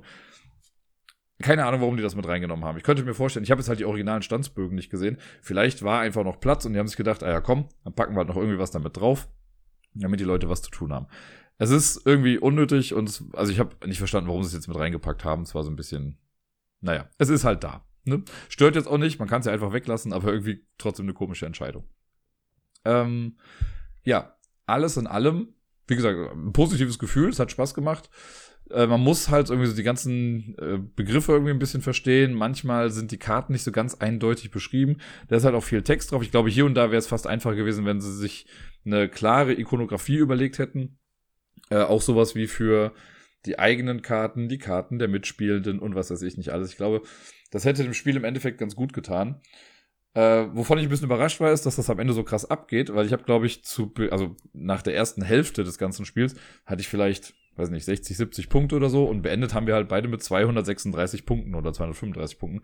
Also es geht nochmal schön krass nach oben. Äh, das war interessant zu beobachten. Und ja, ansonsten vom Material her an sich ist es ganz cool. Die Karten fühlen sich gut an. Die Holzraketen sind zwar ganz süß, die fand ich ein kleines bisschen zu groß, weil die gar nicht eigentlich auf die Felder drauf passen, auf die sie drauf sollten. Aber das ist auch jetzt äh, keinerlei, also gar nicht so richtig wichtig. Ähm, ja, macht Spaß. Ich habe Bock auf mehr. Ich finde es fast ein bisschen schade, dass es keinen Solo-Modus gibt. Ich muss mal gucken, vielleicht gibt es irgendwie so einen inoffiziellen Solo-Modus dafür. Aber das ist auf jeden Fall ein Spiel, was ich demnächst gerne nochmal spielen möchte. Und dann im besten Fall auch mit den richtigen Regeln gewinnen. Das letzte Spiel, das wir gespielt haben, haben wir heute Morgen noch kurz gespielt, weil wir noch ein bisschen Zeit hatten und irgendwie dachten, okay, für 10 Minuten können wir vielleicht noch schnell was auf den Tisch hauen. Und dann haben wir eine Runde Viking Seesaw gespielt.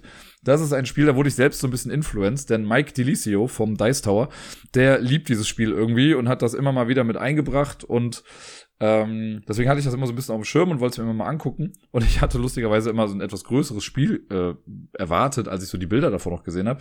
Aber das ist ein schönes kleines Geschicklichkeitsspiel im Prinzip. Und ähm, das war doch dann lustig, weil ich hatte halt dieses Spiel in meinem Kopf.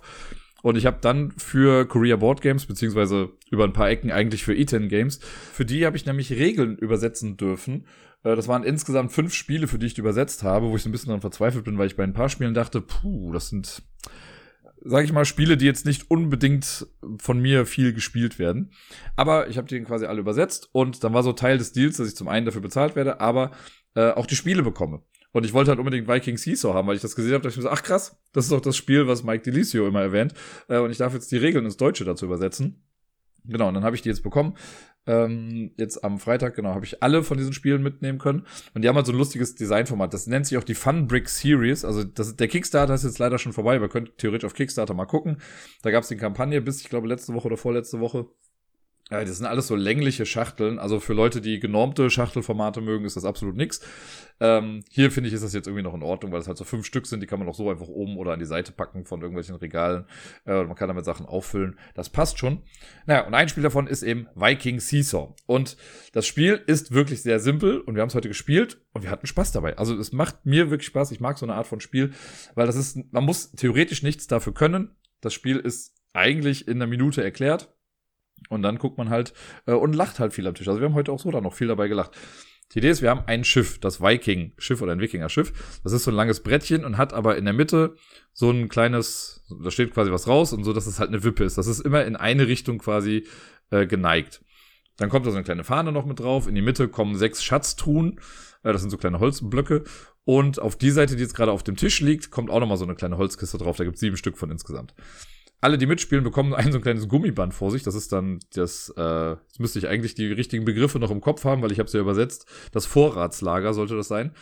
Ähm, das ist eigentlich nur ein Haargummi. Und da kommt das ganze Material rein, das man dann benötigt. Wenn man jetzt zu zweit spielt, dann teilt man einfach das gesamte Material, was man hat, durch zwei.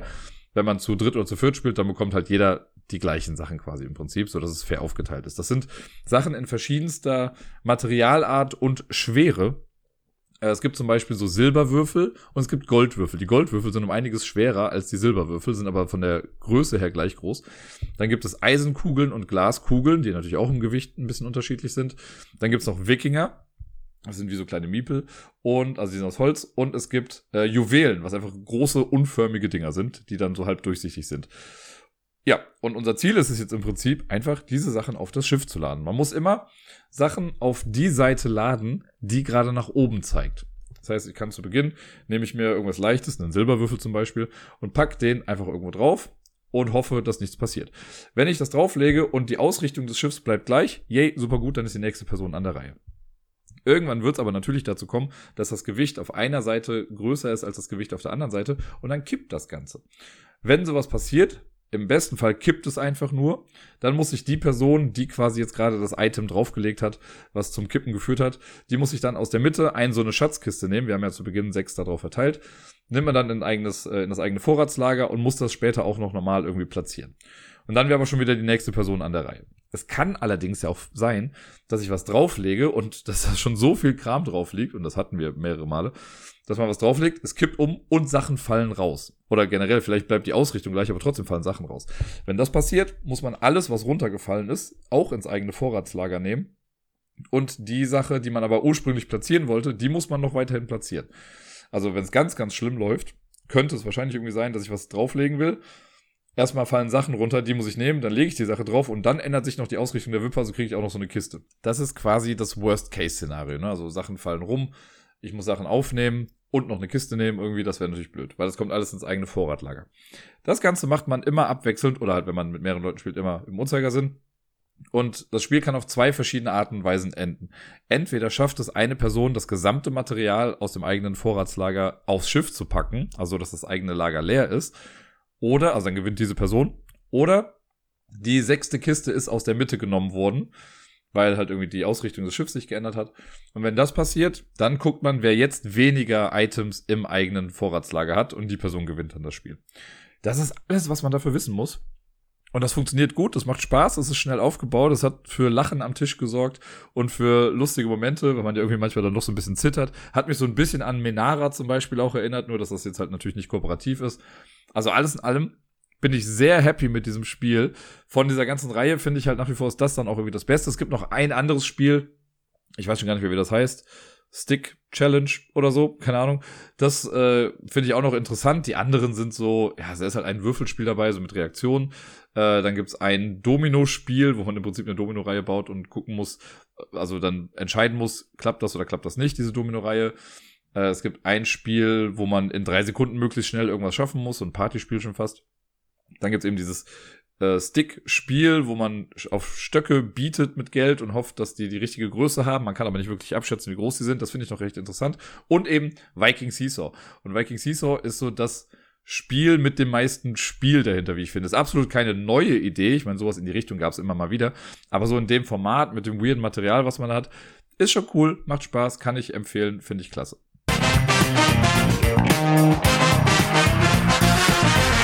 Wir kommen zur Top 10 Liste des heutigen Tages beziehungsweise der heutigen Episode. Und erneut habe ich mir ein, ja, quasi Real-Life-Event herausgepickt, das äh, mich dann inspiriert hat für diese Liste. Wobei Real Life ja ein bisschen zu viel gesagt ist. Letzte Woche war es 1899 und vor drei Wochen war es irgendwie Gräuel.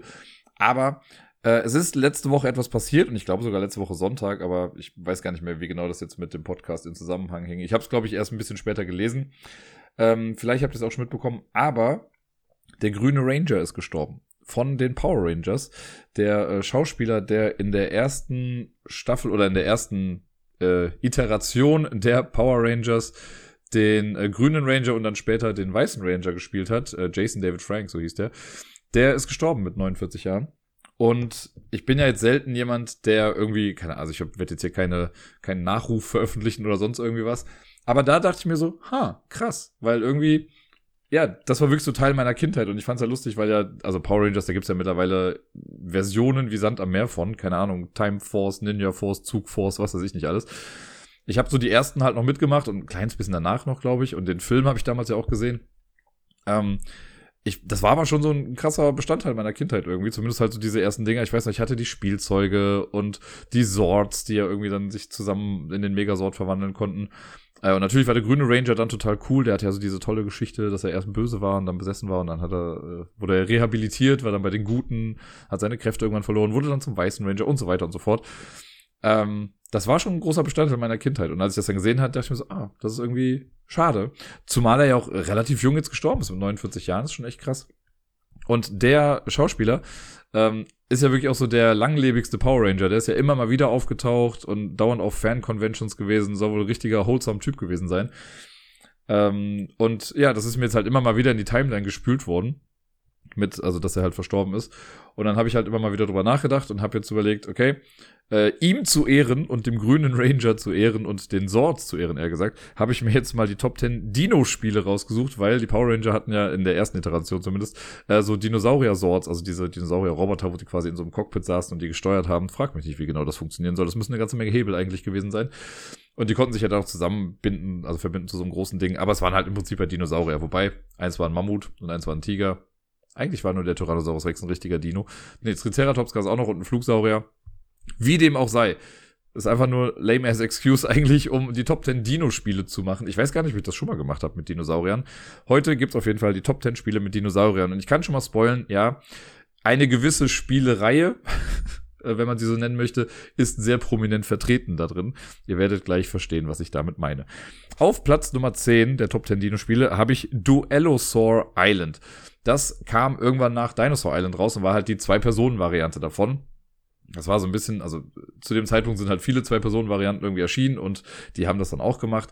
Das ist äh, eine nette kleine Komprimierung quasi des großen Spiels. Also man hat nach wie vor diese DNA-Würfel und äh, guckt, dass man dann die richtige DNA bekommt, um dann Dinosaurier zu machen. Die Karten sind immer so doppelseitig, die man, glaube ich, ich weiß gar nicht, ob man, mit, ob man die draftet oder einfach aus einer Auslage nimmt. Bin mir gar nicht mehr genau sicher, aber die ähm, sind auf jeden Fall doppelseitig. Oben drauf ist, glaube ich, dann immer Dino und unten irgendwie eine Attraktion und je nachdem, wie man die dann an sein Board hängt, ist das halt die eine oder die andere Sache.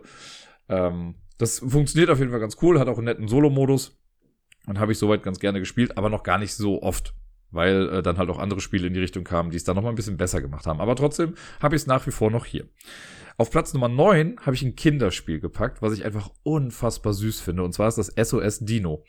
Das ist, meine ich, bei Loki erschienen, also quasi die Kinderspielfraktion von äh, Yellow. Und das hat einfach dieses wunderschöne Material. Also man spielt als so eine kleine Landschaft. In der Mitte ist ein Vulkan, der dann so nach und nach ausbricht. Und man legt, man deckt, glaube ich, immer so nach und nach Plättchen auf äh, und bewegt damit dann vier Dinosaurier. Man möchte die Dinos, glaube ich, die müssen, glaube ich, erst Baby-Eier bekommen und dann auf rettende Berge oder sowas draufgehen. Ähm, und diese Figuren sind einfach super süß. Also wenn ihr euch das anguckt, SOS Dino, alleine für die Figuren lohnt sich das total. Das ist auch fest auf meiner Liste. Das ist ein Spiel, was ich für Meeple irgendwann holen will. Und wenn ich sage, ich möchte es für Meeple holen, dann meine ich damit, ich möchte es für mich holen. Es ist, es sieht einfach toll aus. Diese Figuren sind echt süß. Und ja, das Spiel war halt auch ganz nett und bockschwer, ehrlich gesagt. Also wir haben es einmal auf der Messe gespielt und haben es, glaube ich, nicht geschafft. Äh, also ist es noch nicht mal jetzt nur ein reines Kinderspiel. Ich glaube, so generell für die Familie ist das schon echt ganz cool. Auf Platz Nummer 8 ist äh, ein Spiel, ich würde mal sagen, von allen Spielen, die ich jetzt hier drauf, na, nicht ganz. Aber das Dinosaurier-Thema kommt jetzt nicht so krass durch. Äh, und zwar ist das eigentlich so ein, ein Echtzeit-Schiebepuzzlespiel, das sich äh, Mesozoic nennt. Das ist bei, also von Asmodee Vertrieb, ich glaube, Siemens Games, die haben das rausgebracht. Äh, man hat im Prinzip am Anfang eine Drafting-Phase, wo man äh, in der Runde, ich weiß gar nicht, aus zehn Karten oder so, oder, nee, warte mal, wie viele? Drei mal vier, glaube ich sogar, wenn dann zwölf. Man macht aber, glaube ich, nur elf Karten, wie auch immer. Man draftet Karten.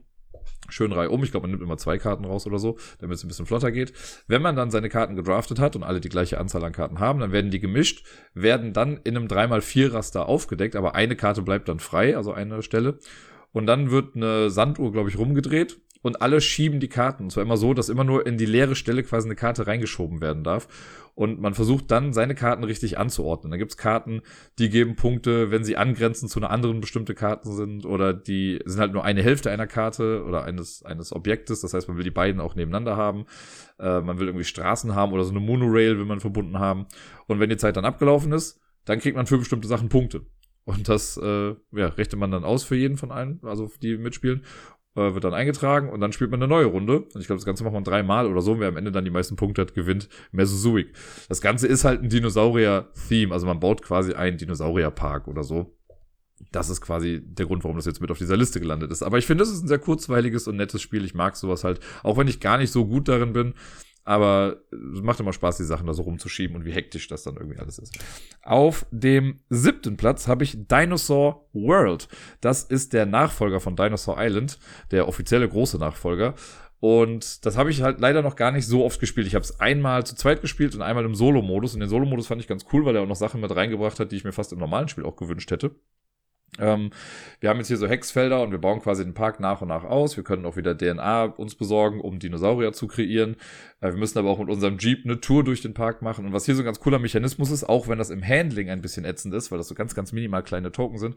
Aber die Idee ist ganz nett, dass wir Besucher quasi durch unseren Park schicken. Aber je häufiger diese Besucher eine bestimmte Attraktion sind, desto langweiliger wird die halt. Das heißt, am Anfang ist noch richtig geil, den T-Rex zu sehen. Aber wenn du halt fünfmal in den Park kommst und dir wird jedes Mal der T-Rex gezeigt, dann denken sich die Leute auch irgendwann, ja, kenne ich jetzt schon. So bringt mir nicht mehr so viel und ich will das, ich will was anderes sehen. Deswegen muss man halt gucken, dass man Sachen nicht zu oft anfährt, damit man immer noch genug Punkte auch durch andere Sachen bekommt. Sehr cool, macht Spaß auf jeden Fall, aber ich müsste es noch ein paar Mal mehr spielen, um wirklich, glaube ich, noch, ja, noch mehr daraus ziehen zu können. Es gibt auch noch drei Erweiterungen. Ich habe das ja damals beim Kickstarter auch bekommen. Da waren noch so drei Mini-Erweiterungen mit dabei. Also Mini ist zu viel gesagt, aber ähm, oder zu wenig gesagt, eher gesagt. Das sind so nochmal andere Tierarten oder Hybride, die man dann auch noch mit reinnehmen kann, die, glaube ich, das Spiel jetzt gar nicht so viel komplexer machen. Deswegen kann ich die, glaube ich, beim nächsten Mal einfach mit reinnehmen. Äh, Habe ich auf jeden Fall Bock zu, das noch weiter auszuprobieren. Und es sieht auch sehr cool aus, das Ganze. Auf dem sechsten Platz habe ich Draftosaurus. Das ist dieses kleine Drafting-Spiel mit den wunderbar kleinen Holzmiepeln ähm, oder Dinosaurier-Holzmiepel die wir, äh, wir haben so ein kleines Board vor uns, wir kriegen davon irgendwie sechs auf die Hand, nehmen uns einen raus, den platzieren wir dann irgendwie, geben die anderen halt weiter, typisches Drafting-Spiel, äh, und versuchen die in bestimmte Areale reinzupacken. Jede Runde ist eine Person quasi die würfelnde Person, würfelt dann einmal. Für alle anderen gibt der Würfel dann vor, wo der jetzt gezogene Dinosaurier platziert werden muss. Für einen selbst gilt das aber nicht. Das heißt, man kann dann gucken, dass man es vielleicht irgendwie, dass man sich selbst einen Vorteil daraus holt dann. Ist immer so ein bisschen frustrierend, wenn man dann sich trotzdem quasi an die Regel einfach hält und seinen eigenen Vorteil, dass man sich nicht dran halten muss, gar nicht genutzt hat. Das Ganze macht man zweimal, wer am Ende die meisten Punkte hat, gewinnt. Ist einfach ein schönes, schnelles Spiel, auch super einfach erklärt und es sieht einfach klasse aus. Auf dem fünften Platz, jetzt eben wurde es ja schon mehrfach erwähnt, Dinosaur Island. Da habe ich es jetzt hingepackt, in die Mitte quasi.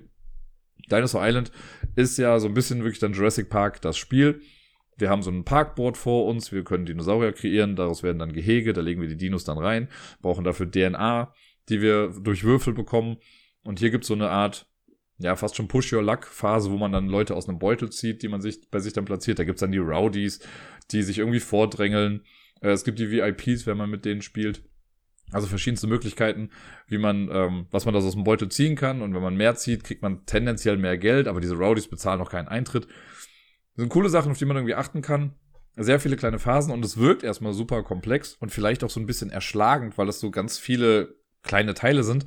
Aber im Prinzip wird man sehr gut an die Hand genommen. Also es gibt dann Phase 1, das findet auf dem Board statt. Phase 2 findet da statt. Phase 3 findet da statt. Und da wir alle Phasen immer gemeinsam machen, ist jetzt nicht so, dass du da was machst und ich da was und ich muss überall den Überblick behalten, sondern wir sind immer alle auf das Gleiche konzentriert. Am Ende geht es dann immer auf das eigene Board. Da macht dann jeder sein eigenes Ding, da kommt man sich auch nicht in die Quere. Aber vorher kommen so die ganzen Sachen, wo man sich eventuell mal Sachen wegnehmen kann. Hat mir immer gut gefallen, das ist ganz cool. Es hat auf jeden Fall ja eins der besten Cover, wie ich finde. Also gerade das aus der Erweiterung ist einfach ein, ein Boardgame-Cover, das ich liebe wie sonst was. Und ähm, also von Totally Liquid. Das finde ich einfach richtig, richtig cool. Und der ganze Grafikstil, den muss man natürlich mögen. Das ist ja alles in so einem Neon 80er-Jahres-Style gehalten. Mich spricht der total an. Ähm, es ist ein bisschen schade gewesen, in der Retail-Version hat man halt dann nur so Triceratops Miepel aus Plastik. Die sehen zwar auch cool aus und ich will gar nicht sagen, dass Triceratopse ähm, jetzt blöde Dinosaurier sind oder so, aber es war schon cool, irgendwie so ein bisschen Varietät oder Varianz drin zu haben. Varietät, mhm, ganz genau. Das hat sich dann durch die Erweiterung bei mir gelöst, weil dann habe ich halt alle Miepel irgendwie nochmal mit dazu bekommen. Aber ja, Dinosaur Island ist nach wie vor ein cooles Spiel und ich würde es auch gerne nochmal irgendwann demnächst spielen. Weiter geht's mit im Prinzip Dinosaur Island, die ganz kleine Version, aber es ist gar nicht von Pandasaurus Games, sondern es ist ein Tiny Epic Game, nämlich Tiny Epic Dinosaurs. Das habe ich noch gar nicht so oft gespielt. Ich habe es einmal mit Deni gespielt und ich glaube einmal oder zweimal solo. Und ich fand das aber ganz cool, weil das macht im Prinzip wirklich das, was Dinosaur Island macht, nur in ganz, ganz klein. Also man hat auch sein, sein kleines Park, äh, ja, sein, seine Parkkarte im Prinzip, da packt man dann Dinos drauf. Hier ist es jetzt so ein bisschen so, wir versuchen die Dinos halt zu bekommen äh, und wollen die dann wieder verkaufen oder halt so Set Collection macht man dann im Prinzip mit denen. Das heißt, das Dino-Thema an sich kommt gar nicht so riesengroß durch. Aber trotzdem funktioniert's. Also man stellt das da drauf und für so ein Tiny Epic Spiel fand ich es einfach echt süß und echt cool gemacht und trotzdem sehr abwechslungsreich. Also die Ideen, die dahinter stecken, so, dass man für seine Insel, also wenn man halt noch nicht so viele Dinos hat, dann kriegt man aber mehr Ressourcen, die einem dabei helfen können. Hin und wieder, wenn man Dinosaurier ausbrütet, dann muss man irgendwie würfeln, dann kann was Gutes passieren oder was Schlechtes. Manchmal kriegt man auch einen Dino, den man gar nicht haben wollte. Also Sachen sind da auch mit drin und es hat halt, also die bei Draftosaurus, die Dinos, die sind ja schon klein und süß. Bei Tiny Epic Dinosaurs, die sind noch kleiner und noch süßer. Und damit kommen wir jetzt aufs Treppchen. Auf Platz drei ist ein Spiel, ich muss gestehen, äh, das ist eigentlich, also man kann dieses Spiel spielen ohne Dinosaurier. So, dann sind die halt gar nicht einfach mit dabei. Aber wenn man sich das Basisspiel holt davon, nämlich von Smash Up, dann hat man eine Fraktion und das sind eben die Dinosaurier. Genauer genommen, Dinosaurier mit Laserwaffen oder so. Und die fand ich immer schon ganz cool. Die Dinos sind, ich muss dazu sagen, eigentlich somit die langweiligste Fraktion bei Smash Up. Aber ich habe sie gerade deswegen dann doch immer wieder gerne mitgenommen, weil es ist ja so, die können nicht viel, die haben keine Karten, die irgendwie sagen, spiel noch mal extra Karten oder du hast eine extra Aktion oder sonst was. Die sind einfach nur da. So, und sind halt stark. Also der T-Rex zum Beispiel, der kann halt nix, der hat aber halt eine Siebener Stärke. Und normalerweise haben die stärksten Karten halt nur eine fünf. Dann gibt's so die Velociraptoren, die dann irgendwie, wenn sie halt im Rudel jagen, werden die immer stärker und so weiter. Oder welche in der Verteidigung besser und so. Ich fand die immer ganz cool, ich fand die Illustrationen davon klasse, aber wie gesagt, man kann Smash Up eigentlich halt ohne die Dinos auch spielen, wenn die halt nicht gedraftet werden am Anfang. Aber wenn sie mit drin sind, finde ich sie irgendwie ganz cool und ich mag Smash Up halt einfach sehr, sehr gerne und deswegen sind die halt hier auf die drei gekommen auf Platz Nummer zwei. Und das war jetzt gar nicht so einfach, weil ich glaube, die meisten von euch, die jetzt schon länger zuhören und mich ein bisschen kennen und auch in den letzten Wochen immer mal zugehört haben, oder Monaten meinetwegen, die werden wahrscheinlich denken, dass ich äh, das Spiel, was ich jetzt auf die zwei gepackt habe, auf die eins gepackt habe. Nämlich Dinosaur Island, das Raw and Ride Spiel. Das ist ja, wie ich sage, eins der besten ähm, hier Roll and Write, Draw and Write, wie auch immer spiele, was es so gibt. Das macht ja unfassbar viel Spaß. Ich spiele das ja solo relativ häufig, würde ich sagen. Ich habe heute nochmal geguckt, ich habe es jetzt insgesamt elfmal schon gespielt und davon nur einmal mit einer anderen Person. Mit denen habe ich ja gespielt. Und sonst habe ich es immer solo gespielt. Das ist wirklich so ein Dauerbrenner, den ich richtig cool finde. Das Spiel an sich macht unfassbar viel Spaß. Es bringt das ganze Spielgefühl von Dinosaur Island und auch so ein bisschen Dinosaur World dann halt eben in so einen Roll and Ride. Ist ja aber nicht nur Roll and Ride, sondern ja auch nochmal so ein bisschen Worker Placement im Prinzip. Also Place and Ride kommt noch mit dazu. Sehr cool, macht mir Spaß, habe ich schon viel drüber erzählt. Der einzige Grund, warum ich finde, dass das nicht bei der Top 10 Dino-Spielliste dann auf der 1 sein kann, ist, weil es noch ein Spiel gibt, wo ich sage, das habe ich zwar noch gar nicht so oft gespielt, ich glaube, ich habe es insgesamt zweimal gespielt, damals in Belgien, als ich da in einem Spielecafé war, in dem, ich glaube, Kings and Queens hieß das. Ähm, da ist ein Spiel, was so generell dieses Dinosaurier-Gefühl einfach noch ein bisschen besser rüberbringt. Und es ist auch einfach ein verdammt gutes Spiel für zwei Personen. Man könnte meinen, es ist vielleicht auch eins der besten Zwei-Personen-Spiele aller Zeiten. Und zwar ist das Raptor. Raptor habe ich auf die Eins gepackt. Ein Spiel für zwei Personen, wie ich schon gesagt habe. Man hat so eine kleine Karte im Prinzip in der Mitte, so eine kleine Landschaft. Äh, eines ist ein asymmetrisches Spiel. Einer von uns spielt die Dinosaurier, ein anderer spielt die WissenschaftlerInnen. Und die äh, bekämpfen sich so ein bisschen. Also die Wissenschaftler wollen im Prinzip, glaube ich, die äh, Dino-Babys fangen. Und die Dino-Mama, die möchte die Dinosaurier-Babys quasi rausbekommen irgendwie. Oder halt die Wissenschaftler alle fressen. Und man macht, also das, was wir spielen, ist quasi das gleiche, aber unsere Ziele sind so ein kleines bisschen gegensätzlich und äh, man versucht halt andere Dinge zu machen. Und spielmechanisch ist es so, dass wir ein paar Karten auf der Hand haben. Man spielt Karten erstmal verdeckt hin, bis beide eine gelegt haben. Dann wird das aufgedeckt und die Person, die dann die niedrigste Karte gespielt hat, die darf dann den, wie war das noch, die darf, glaube ich, den Effekt ausführen von der Karte die Karte, die die, äh, die Person, die die höchste Karte oder die höhere Karte gespielt hat, die kriegt dann Aktionspunkte in Höhe der Differenz und kann damit dann Freisachen machen. Oder andersrum. Ich weiß nicht mehr ganz genau, aber auf jeden Fall war das sehr cool, weil das halt, man weiß, okay, jeder hat die Karten von eins bis zwölf oder so. Und man hat halt nicht immer alle Karten auf der Hand, aber irgendwann weiß man, okay, du hast jetzt schon die eins bis sieben gespielt die, ja, das wird jetzt wahrscheinlich Sinn ergeben oder so. Und man kann so ein bisschen versuchen herauszufinden, was die anderen halt jetzt gerade noch haben. Und das macht es echt spannend. Und dann kommt ja auch noch mit hinzu, dass man überlegen muss, wie nutze ich jetzt meine Aktion. Also ich meine, manchmal ist es halt auch sinnvoll, so zu spielen, dass ich die Aktion auf der Karte bekomme. Aber manchmal möchte ich vielleicht auch die freien Aktionsmöglichkeiten haben und versuche dann eher die Differenz so groß wie möglich zu machen, damit ich dann halt viel machen kann. Das denken die anderen ja aber auch, also die andere Person, und deswegen kommt man sich so ein bisschen in die Quere. Es ist wirklich ein sehr, sehr cooles Spiel. Ich möchte so gerne nochmal spielen. Es hat mir richtig viel Spaß gemacht. Und ja, es ist einfach cool, weil man wirklich so dieses, man, also irgendwie kann man sich so ein bisschen mit reinversetzen, dass man irgendwie, also gerade in dem Dinosaurier-Part, dass man sich denkt so, ey Leute, geht mir doch bitte einfach weg, ich will meine Kinder nur hier irgendwie rausbekommen. Und deswegen schlägt die da mit ihrem Schwanz dann irgendwie rum sich und kann irgendwie Feuer ausmachen, weil die Wissenschaftler können Feuer legen, damit man so ein bisschen die Wege abschotten kann. Sehr geiles Spiel. Es hat coole Grafiken, in dem Fall sogar wirklich von Vincent to Trade. Es passt hier einfach aber auch wie die Faust aufs Auge. Äh, deswegen ist Raptor bei mir auf Platz eins der Dino-Spiele gekommen. Wie sieht's bei euch aus? Habt ihr noch Dino-Spiele, die ich vergessen habe oder wo ihr sagt, boah, die sind richtig, richtig gut und die hätten noch mit drauf gemusst? Ich hatte noch zwei, drei auf der Shortlist, die es dann nicht mehr mit reingeschafft haben. Äh, mir fällt jetzt aber gerade schon gar nicht mehr ein, welche das waren. Ich könnte noch kurz nachgucken. Achso, eins wäre noch, ja genau, Dinosaur Tea Party, was ja im Prinzip einfach nur äh, Wer bin ich ist. Und Fossilis, was äh, sich dann mit Dinosaurierfossilen äh, befasst. Das habe ich, glaube ich, einmal mit Tobypsilon online gespielt. Das war okay, aber jetzt auch nichts, was mich irgendwie nachhaltig begeistert hat.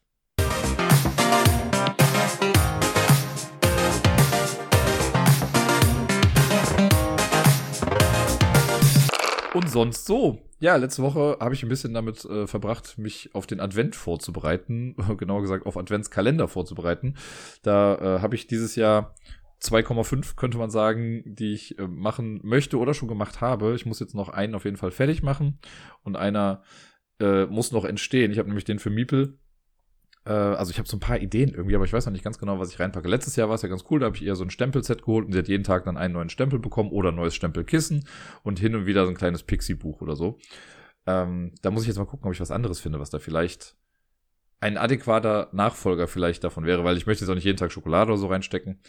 Äh, deswegen schaue ich mal, ob mir noch irgendwas Cooles irgendwie unterkommt dafür. Also ich habe, wie gesagt, so zwei, drei Ideen, aber mal gucken, für was ich mich dann letzten Endes entscheiden werde. Und ansonsten war ich letzte Woche mit Miepel auch ein paar Mal auf dem Weihnachtsmarkt. Also einmal war so ein bisschen zufällig, wir waren am Dienstag war das, da waren wir erst im Halligalli wieder, in dem Eltern-Kind-Café. Und auf dem Rückweg wollte ich kurz in die Stadt, um was abzuholen. Und dann sind wir an einem Weihnachtsmarkt vorbeigekommen, wo auch so ein kleines Kinderkarussell war. Da ist sie dann einmal mitgefahren, das findet sie immer klasse. Und an einem anderen Tag waren wir auch nochmal auf dem Weihnachtsmarkt, weil da so ein großes Pferdekarussell war. Und das war echt ganz süß, weil sie zu Beginn des Tages, da habe ich ihr nach dem Kindergarten, wollte sie einen Lutscher haben irgendwie. Und manchmal machen wir das, dass sie dann so einen kleinen Lutscher bekommt. Und der ist ihr dann aber irgendwo runtergefallen und war dann halt ganz dreckig. Dann habe ich gesagt, naja, ist jetzt nicht mehr so gut zum Essen und hat sie auch selber dann weggeworfen. Und als wir dann auf dem Weihnachtsmarkt waren und sie ein paar Mal mit dem Karussell gefahren ist, meinte sie danach dann, dass sie wieder gerne einen Lutscher hätte. Dann meinte so, naja, der ist ja jetzt weg leider. Und ich hatte jetzt auch nicht vor, dann nochmal einen neuen zu holen. Und just in dem Moment wirklich, äh, da standen wir nämlich gerade an einem Weihnachtsmarkt an so einer kleinen Krippe und haben da noch kurz drauf geguckt. Und dann hat mir eine Dame, die da stand, quasi signalisiert, dass ich doch mal mit Miepel da hingucken sollte. Und äh, in dem Moment kam dann eine Frau als Engel verkleidet auf einem Pferd quasi äh, aus so einer kleinen, äh, ja, so einer Ecke quasi rausgeritten. Und sie hat Lutscher an die Kinder verteilt. Es war wie so ein kleines, süßes Weihnachtswunder für Miepel, die äh, auch sehr entzückt war von der ganzen Sache. Die hat so einen kleinen Schokololli bekommen, hat dann auch ganz lieb Danke gesagt. Und das fand ich einfach sehr süß. Das war ein echt schöner Moment mit ihr, und sie hat dann noch ganz freudig später noch der Mama davon erzählt auch. Sie hat dann nämlich in den Lutscher ein paar Mal reingebissen, der war dann zur Hälfte weg und dann hat sie den eisern festgehalten, weil sie meinte, nein, sie will den auch noch Mama zeigen. Es war sehr süß auf jeden Fall. Ja, und sonst war die Woche aber eigentlich gar nicht mehr so viel. Ähm, Arbeit war ganz normal irgendwie und ich habe sowieso eigentlich die Woche nur noch damit verbracht, mich aufs Wochenende zu freuen. Ich habe ja eben schon mal gesagt und auch letzte Woche glaube ich schon, dass äh, Sarai vorbeigekommen ist und wir sind am Freitag dann in Moulin Rouge gewesen im Musical. Das hat sich im Mai ja schon angebahnt, äh, also beziehungsweise wurde es da gebucht und da war noch eine relativ lange Zeit zu überbrücken und jetzt war es endlich soweit. Und ja, es war klasse. Es war richtig cool. Wir hatten einen richtig schönen Abend. Das war so ein, wie Sarai irgendwann meinte, so ein richtiges Date-Date auch, so schön mit rausgehen und äh, was zusammen erleben die, also ich war ja schon ein paar Mal jetzt in dem Musical Dome auch in Köln und die haben den echt innen drin nochmal krass umgebaut. Also das sieht schon richtig, richtig gut aus da drin. Äh, die ganze Atmosphäre, wenn man auch reinkommt, schon die Musik, die da läuft, dann sind die ganzen Darstellenden, die laufen dann auch schon rum in ihren Kostümen. Also es ist sehr geil gewesen. Und das ganze Stück hat auch echt viel Spaß gemacht. Also es ist ja dann immer eine Pause noch mit dabei. Die Gesangskräfte, die da vereint waren, waren echt ganz gut. Es war ein bisschen weird. Wir hatten nach der Pause gab es eine Umbesetzung. Uns wurde nicht gesagt, warum, aber einer, der in der ersten Hälfte noch mitgespielt hat, wurde dann, also ausgetauscht klingt jetzt gemein, aber der musste halt von einer anderen Person dann verkörpert werden. Ja, was da los war, wussten wir nicht. Das hatte ich schon mal in einem anderen Theaterstück bei äh, dem jungen Theater in Bonn. Da wurde einer der Kinderdarsteller dann ausgetauscht, weil er sich in der ersten Hälfte den C gebrochen hat und noch ganz munter und tapfer quasi weitergespielt hat bis zur Pause und wurde dann ausgetauscht. Der kam dann später nochmal wieder und hat Standing Ovations bekommen. Hier haben wir es nicht erfahren. Der war auch am Ende dann nicht nochmal mit auf der Bühne. Aber es war jetzt auch gar nicht so tragisch irgendwie. Also man hat, man konnte dem Stück trotzdem noch normal folgen. Ähm, ich habe so einen Kritikpunkt, den ich ja immer gefühlt bei deutschen Musicals habe. Und zwar dass es auf Deutsch ist. wenn die reden, meinetwegen, kein Problem, sollen sie auf Deutsch machen. Oder wenn es Sprechteile in Liedern gibt, auch da, können sie gerne Deutsch sprechen. Aber ich verstehe nicht, ich verstehe es wirklich nicht, warum man bekannte Pop-Songs, und das Moulin Rouge besteht halt aus, also es hat keine Original-Songs in dem Sinne, sondern es sind halt alles irgendwie bekannte Lieder, dass die übersetzt werden ins Deutsche. Es ist so befremdlich, wenn du halt sowas hörst wie All the Single Ladies dann auf Deutsch oder halt selbst Lady Marmalade, wenn das dann irgendwie auf Deutsch übersetzt wird.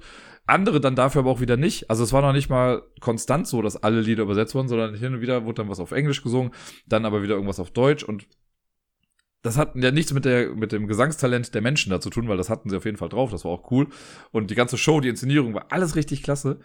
Aber mich holt das immer so ein bisschen raus aus der ganzen Sache, wenn die dann anfangen, diese Sachen auf Deutsch zu singen. Und ich frage mich halt, warum? Also warum ist das denn notwendig, dass das so gemacht wird? Das war echt schade. Ähm, und ist ja auch häufiger so. Also das war ja schon mal, das einzige Mal, wo ich das nicht hatte, war, glaube ich, beim Whitney Houston, also hier bei Bodyguard. Da haben die halt die Songs im Original gelassen, wo ich dann dachte, ja, warum macht er das denn da nicht? Und da war, also keine Ahnung. Ich habe es nicht verstanden. Trotzdem, richtig schöner Abend, ein richtig cooles Date. Ähm, ich kann euch das empfehlen auf jeden Fall. Mono Rouge, das hat richtig, also wie gesagt, diese Atmosphäre da drin ist einfach bombastisch und cool und ähm, ja, das habe ich schon gesagt, dass es mir Spaß gemacht hat. Ich fand's richtig schön. Und danach sind wir dann ganz stilecht nach Hause gegangen, haben Tiefkühlpizza gegessen. haben am Sofa einfach noch ein bisschen Pizza geschmaust und den Abend dann so noch ausklingen lassen. Das war äh, aber auf jeden Fall echt ganz cool. Also wir hatten einen sehr schönen Abend. Und am Samstag haben wir dann erst einen kleinen Ausflug mit Miepel gemacht. Da sind wir dann nämlich in meine Schule gefahren am Samstag, weil da war nämlich so ein Weihnachtsbazar. Äh, und genau, da hatte ich halt ein paar Kindern gesagt, ich komme mal vorbei. Und da, ich wusste ja, es gibt dann noch so ein bisschen was zu Mampfen, wo Miepel sich drauf freut. Und Sarai auch und ich mich auch. Also haben wir ein paar Waffeln gegessen und Crepe gab's auch und ein paar Süßigkeiten und Kekse noch. Und die Kinder haben sich halt gefreut irgendwie. Also die, mit denen ich dann irgendwie kurz interagiert habe, die äh, waren ganz happy dann irgendwie. Also Manche zeigen das ja irgendwie anders, aber es gab auch ein paar, die dann meinten, ah, ich habe sie schon gesehen und kommen sie noch bei uns vorbei und all so Sachen. Fand ich ganz süß. Ähm, und am Nachmittag, nachdem Miepel dann den Mittagsschlaf beendet hatte äh, und ich sie dann noch mit zu Gerda wiedergebracht habe, dann sind Sarai und ich so nochmal auf eine Weihnachtsmarkt-Tour gegangen, waren dann erst irgendwie am Dom, der mega überfüllt war, zumindest in der Anfangsphase hinten raus ging es dann ein bisschen. Und dann sind wir so durch noch ein paar andere Weihnachtsmärkte gegangen, haben hier und da was gegessen und was getrunken und genau, einfach so einen schönen Abend dann gehabt. Und dann waren wir ein bisschen müde und deswegen, wir haben ja dann Lift-Off noch gespielt zum Schluss. Das war, wahrscheinlich wäre Sherlock in der Tat die bessere Alternative gewesen, weil es nicht ganz so lange gewesen wäre und wir da schon wussten, wie es funktioniert. Aber das wird dann in zwei Wochen wahrscheinlich folgen, wenn wir uns dann wiedersehen. Ja, das war im Prinzip alles in allem mein äh, Wochenende. Ich habe jetzt heute tagsüber noch das Guardians of the Galaxy Holiday Special geguckt. Das gibt es seit heute, glaube ich, auf äh, Disney Plus. Das war ganz nett. Jetzt uh, nothing to write home about. Also ich hätte auch damit leben können, wenn ich es nicht geguckt hätte. Aber hier und da sind ein paar nette Sachen irgendwie mit drin gewesen. Das fand ich ganz süß. Und ja, jetzt gleich werde ich ins Jamesons gehen müssen, denn äh, es ist ja Sonntag. Ich moderiere jetzt gerade ja immer sonntags die Karaoke. Letzte Woche habe ich sie ausfallen lassen für mich. Äh, da ging es mir dann doch noch nicht ganz so gut. Heute werde ich es mal machen, auch wenn meine Stimme ja nach wie vor so ein bisschen dünn ist. Also ich habe, vielleicht habt ihr das wieder mitbekommen, ich musste ein paar Mal äh, kurze Pausen machen beim Aufnehmen, weil ich mich dann doch einmal kurz aus- und abhusten musste. So wie jetzt gerade, weil es sonst einfach nicht mehr richtig weitergeht. Genau, aber ich werde trotzdem danach einmal hingehen. Heute ist das total zwiespältig für mich, weil es ist ja hier gerade WM-Gedöns und sowas. Ich habe ja ohnehin nicht viel mit Fußball zu tun und hat sich mit ein paar Arbeitskollegen auch schon die Frage gestellt, wie kann man was boykottieren, was man ohnehin nicht guckt. Ähm, ja, ist halt ein bisschen schwierig. Jetzt ist es leider so, dass das Jamesons die Spiele trotzdem irgendwie zeigt von der WM. Und heute spielt ja Deutschland gegen Spanien. Und anscheinend gab es sehr viele Reservierungen und sowas. Und ich soll jetzt halt dann gleich schon was früher hingehen. Alles schon mal aufbauen in der Halbzeit und dann, wenn das Spiel vorbei ist, quasi direkt mit Karaoke starten zu können. Es geht dann halt erst um Viertel vor zehn irgendwie los, wenn das Spiel vorbei ist. Das heißt, ich bin aber halt auch dann irgendwie in dem Pub. Ich habe auch keinen Bock jetzt irgendwie dann mich einfach nach draußen zu stellen, wo ich dann nichts davon mitbekomme, weil es ja dann doch ein bisschen frischer wird vielleicht. Also werde ich halt in diesem Laden sein und mich mit irgendwas anderem beschäftigen, außer Fußball zu gucken. Das äh, ist so ein bisschen blöd, aber na gut. Im besten Fall, ich sag mal so, ich kriege ein bisschen mehr Geld dafür, dass ich schon früher da sein muss zum Aufbau. Und ich gehe mal davon aus, dass es dann auch irgendwie, also je nachdem, wie das Spiel ausgeht, sagen wir mal so, äh, dass es dann auch ein bisschen länger noch geht als sonst vielleicht an einem Sonntag. Von daher ist das dann schon irgendwie alles in Ordnung. Aber so richtig motiviert bin ich jetzt gerade noch nicht dazu. Zumal ja halt auch meine Stimme so ein bisschen äh, den Bach runtergeht. Und ich meine, ich kann auch so einen Abend mal bestreiten, ohne selber zu singen, aber oft braucht man am Anfang ja so einen kleinen Anschubser, damit dann irgendwie mal welche kommen. Ich hoffe, dass vielleicht zwei, drei Stammleute da dann sind, die das Ganze dann so ein bisschen übernehmen können. Also nicht die Moderation, aber das Singen. dann nehme ich die einfach häufiger dran, damit immer was zu tun ist da. Mal schauen, ich bin gespannt, wie es heute wird. Morgen bin ich auch schon wieder im Jamesons. Morgen muss ich das Quiz dann moderieren, das ich heute noch fertigstellen muss. Ich habe nämlich noch gar nichts gemacht in die Sache, äh, in die Richtung. Also habe ich jetzt gleich noch ein bisschen was zu tun. Ich hoffe, dass ich das alles noch fertig bekomme. Ansonsten muss ich morgen halt ein kleines bisschen früher aufstehen und das Ganze noch vor der Arbeit fertig machen oder dann fertig machen, wenn Miepel dann wieder weg ist. dann habe ich ja meistens noch mal so eine Stunde, bis ich dann ins Jamesons losgehe. Das habe ich auch schon mal gemacht, dass ich es dann relativ schnell fertig gemacht habe. Aber ich gucke mal, was ich heute noch schaffe, um morgen möglichst wenig Arbeit damit zu tun zu haben. Damit zu haben. Mein Deutsch ist heute auch nicht das allerbeste, wie ihr vielleicht merkt. Ja, ansonsten habe ich nur noch zwei Sachen hier stehen. Ich habe noch zum einen äh, hier stehen, vielleicht erinnert ihr euch noch, letztes Jahr war ich ja stolz wie Bolle, weil ich habe es geschafft, ein Street Art Adventspaket zu bekommen. Sweet Sneeny und Adult Remix, das sind ja so die zwei aus Köln, die Street Artists, die ich so am meisten verfolge und die ich ganz gerne mag, abgesehen noch von Sei leise jetzt auch. Äh, und die haben im letzten Jahr auch schon so einen äh, Adventskalender gemacht, beziehungsweise Adventure haben sie es genannt. Und die haben zum ersten, zweiten, dritten, vierten Advent und zu Nikolaus und Weihnachten haben die halt so Pakete irgendwo in der Stadt versteckt die posten das dann kurz in ihrer Story, sobald sie es da haben und dann kann man halt losgehen und das finden. Und heute war der erste Advent und äh, wir haben uns echt früh den Wecker gestellt, äh, damit ich halt immer gucken kann. Und dann irgendwann um 20 nach 10 war es dann soweit. Also der erste Wecker klingelte um 7 schon bereits dafür. Aber um 20 nach 10, glaube ich, war es so, da haben sie das gepostet. Und ich habe dann schon recht schnell ausfindig machen können, wo es ist. Habe mich dann irgendwie auf so einen Roller gesetzt und bin losgedüst und war knapp zu spät. Das hat mich so ein kleines bisschen genervt. Ich bin der Person die es gefunden hat, quasi entgegengekommen. Also die, wäre ich, wären die Ampeln grün gewesen, als ich gefahren bin, oder hätte ich halt ein Fahrrad genommen, mit dem ich generell dann ein bisschen schneller hätte fahren können, dann wäre ich zuerst da gewesen. Das nervt mich so ein bisschen. Aber es kommen ja noch ein paar Versuche. Also ich habe jetzt die nächsten Tage noch oder die nächsten Wochen dann immer noch Zeit äh, und Möglichkeiten, das Ganze dann zu finden. Wünscht mir Glück, vielleicht schaffe ich es ja, wieder so ein Paket zu ergattern. Und selbst wenn nicht, ist es jetzt auch kein Beinbruch. Ich habe ja letztes Jahr auch eins bekommen. Von daher ich versuche es natürlich, aber ich bin jetzt auch nicht todtraurig, wenn ich das nicht schaffen sollte. Zu guter Letzt möchte ich jetzt nur noch dem lieben Helmut danken, der auf Coffee was für mich dagelassen hat. Deswegen vielen lieben Dank. Es freut mich sehr, dass du mit 1899 anscheinend ja auch deinen Spaß hattest. Der hat es nämlich jetzt dann, äh, nachdem ich letzte Woche darüber gesprochen habe, dann komplett durchgeguckt, äh, was er bewiesen hat mit einem Zitat aus der Serie. Und ja, das freut mich sehr. Ich bin mal äh, gespannt, was du dazu so schreibst, falls du was dazu schreibst. Und kannst ja mal sagen, wie du das Ende so fandest. Je mehr ich drüber nachdenke, desto besser gefällt es mir übrigens, aber ich bin immer noch, also ich habe sehr viele Gedanken immer noch dazu im Kopf. Das soll es dann für heute gewesen sein, ihr lieben Menschen. Ich wünsche euch allen eine schöne Woche. Ich hoffe, eure Stimme ist fitter als meine. Ich hoffe, ihr spielt viel. Ich hoffe, ihr bleibt gesund. Ich wünsche euch eine schöne Adventszeit und bis dann.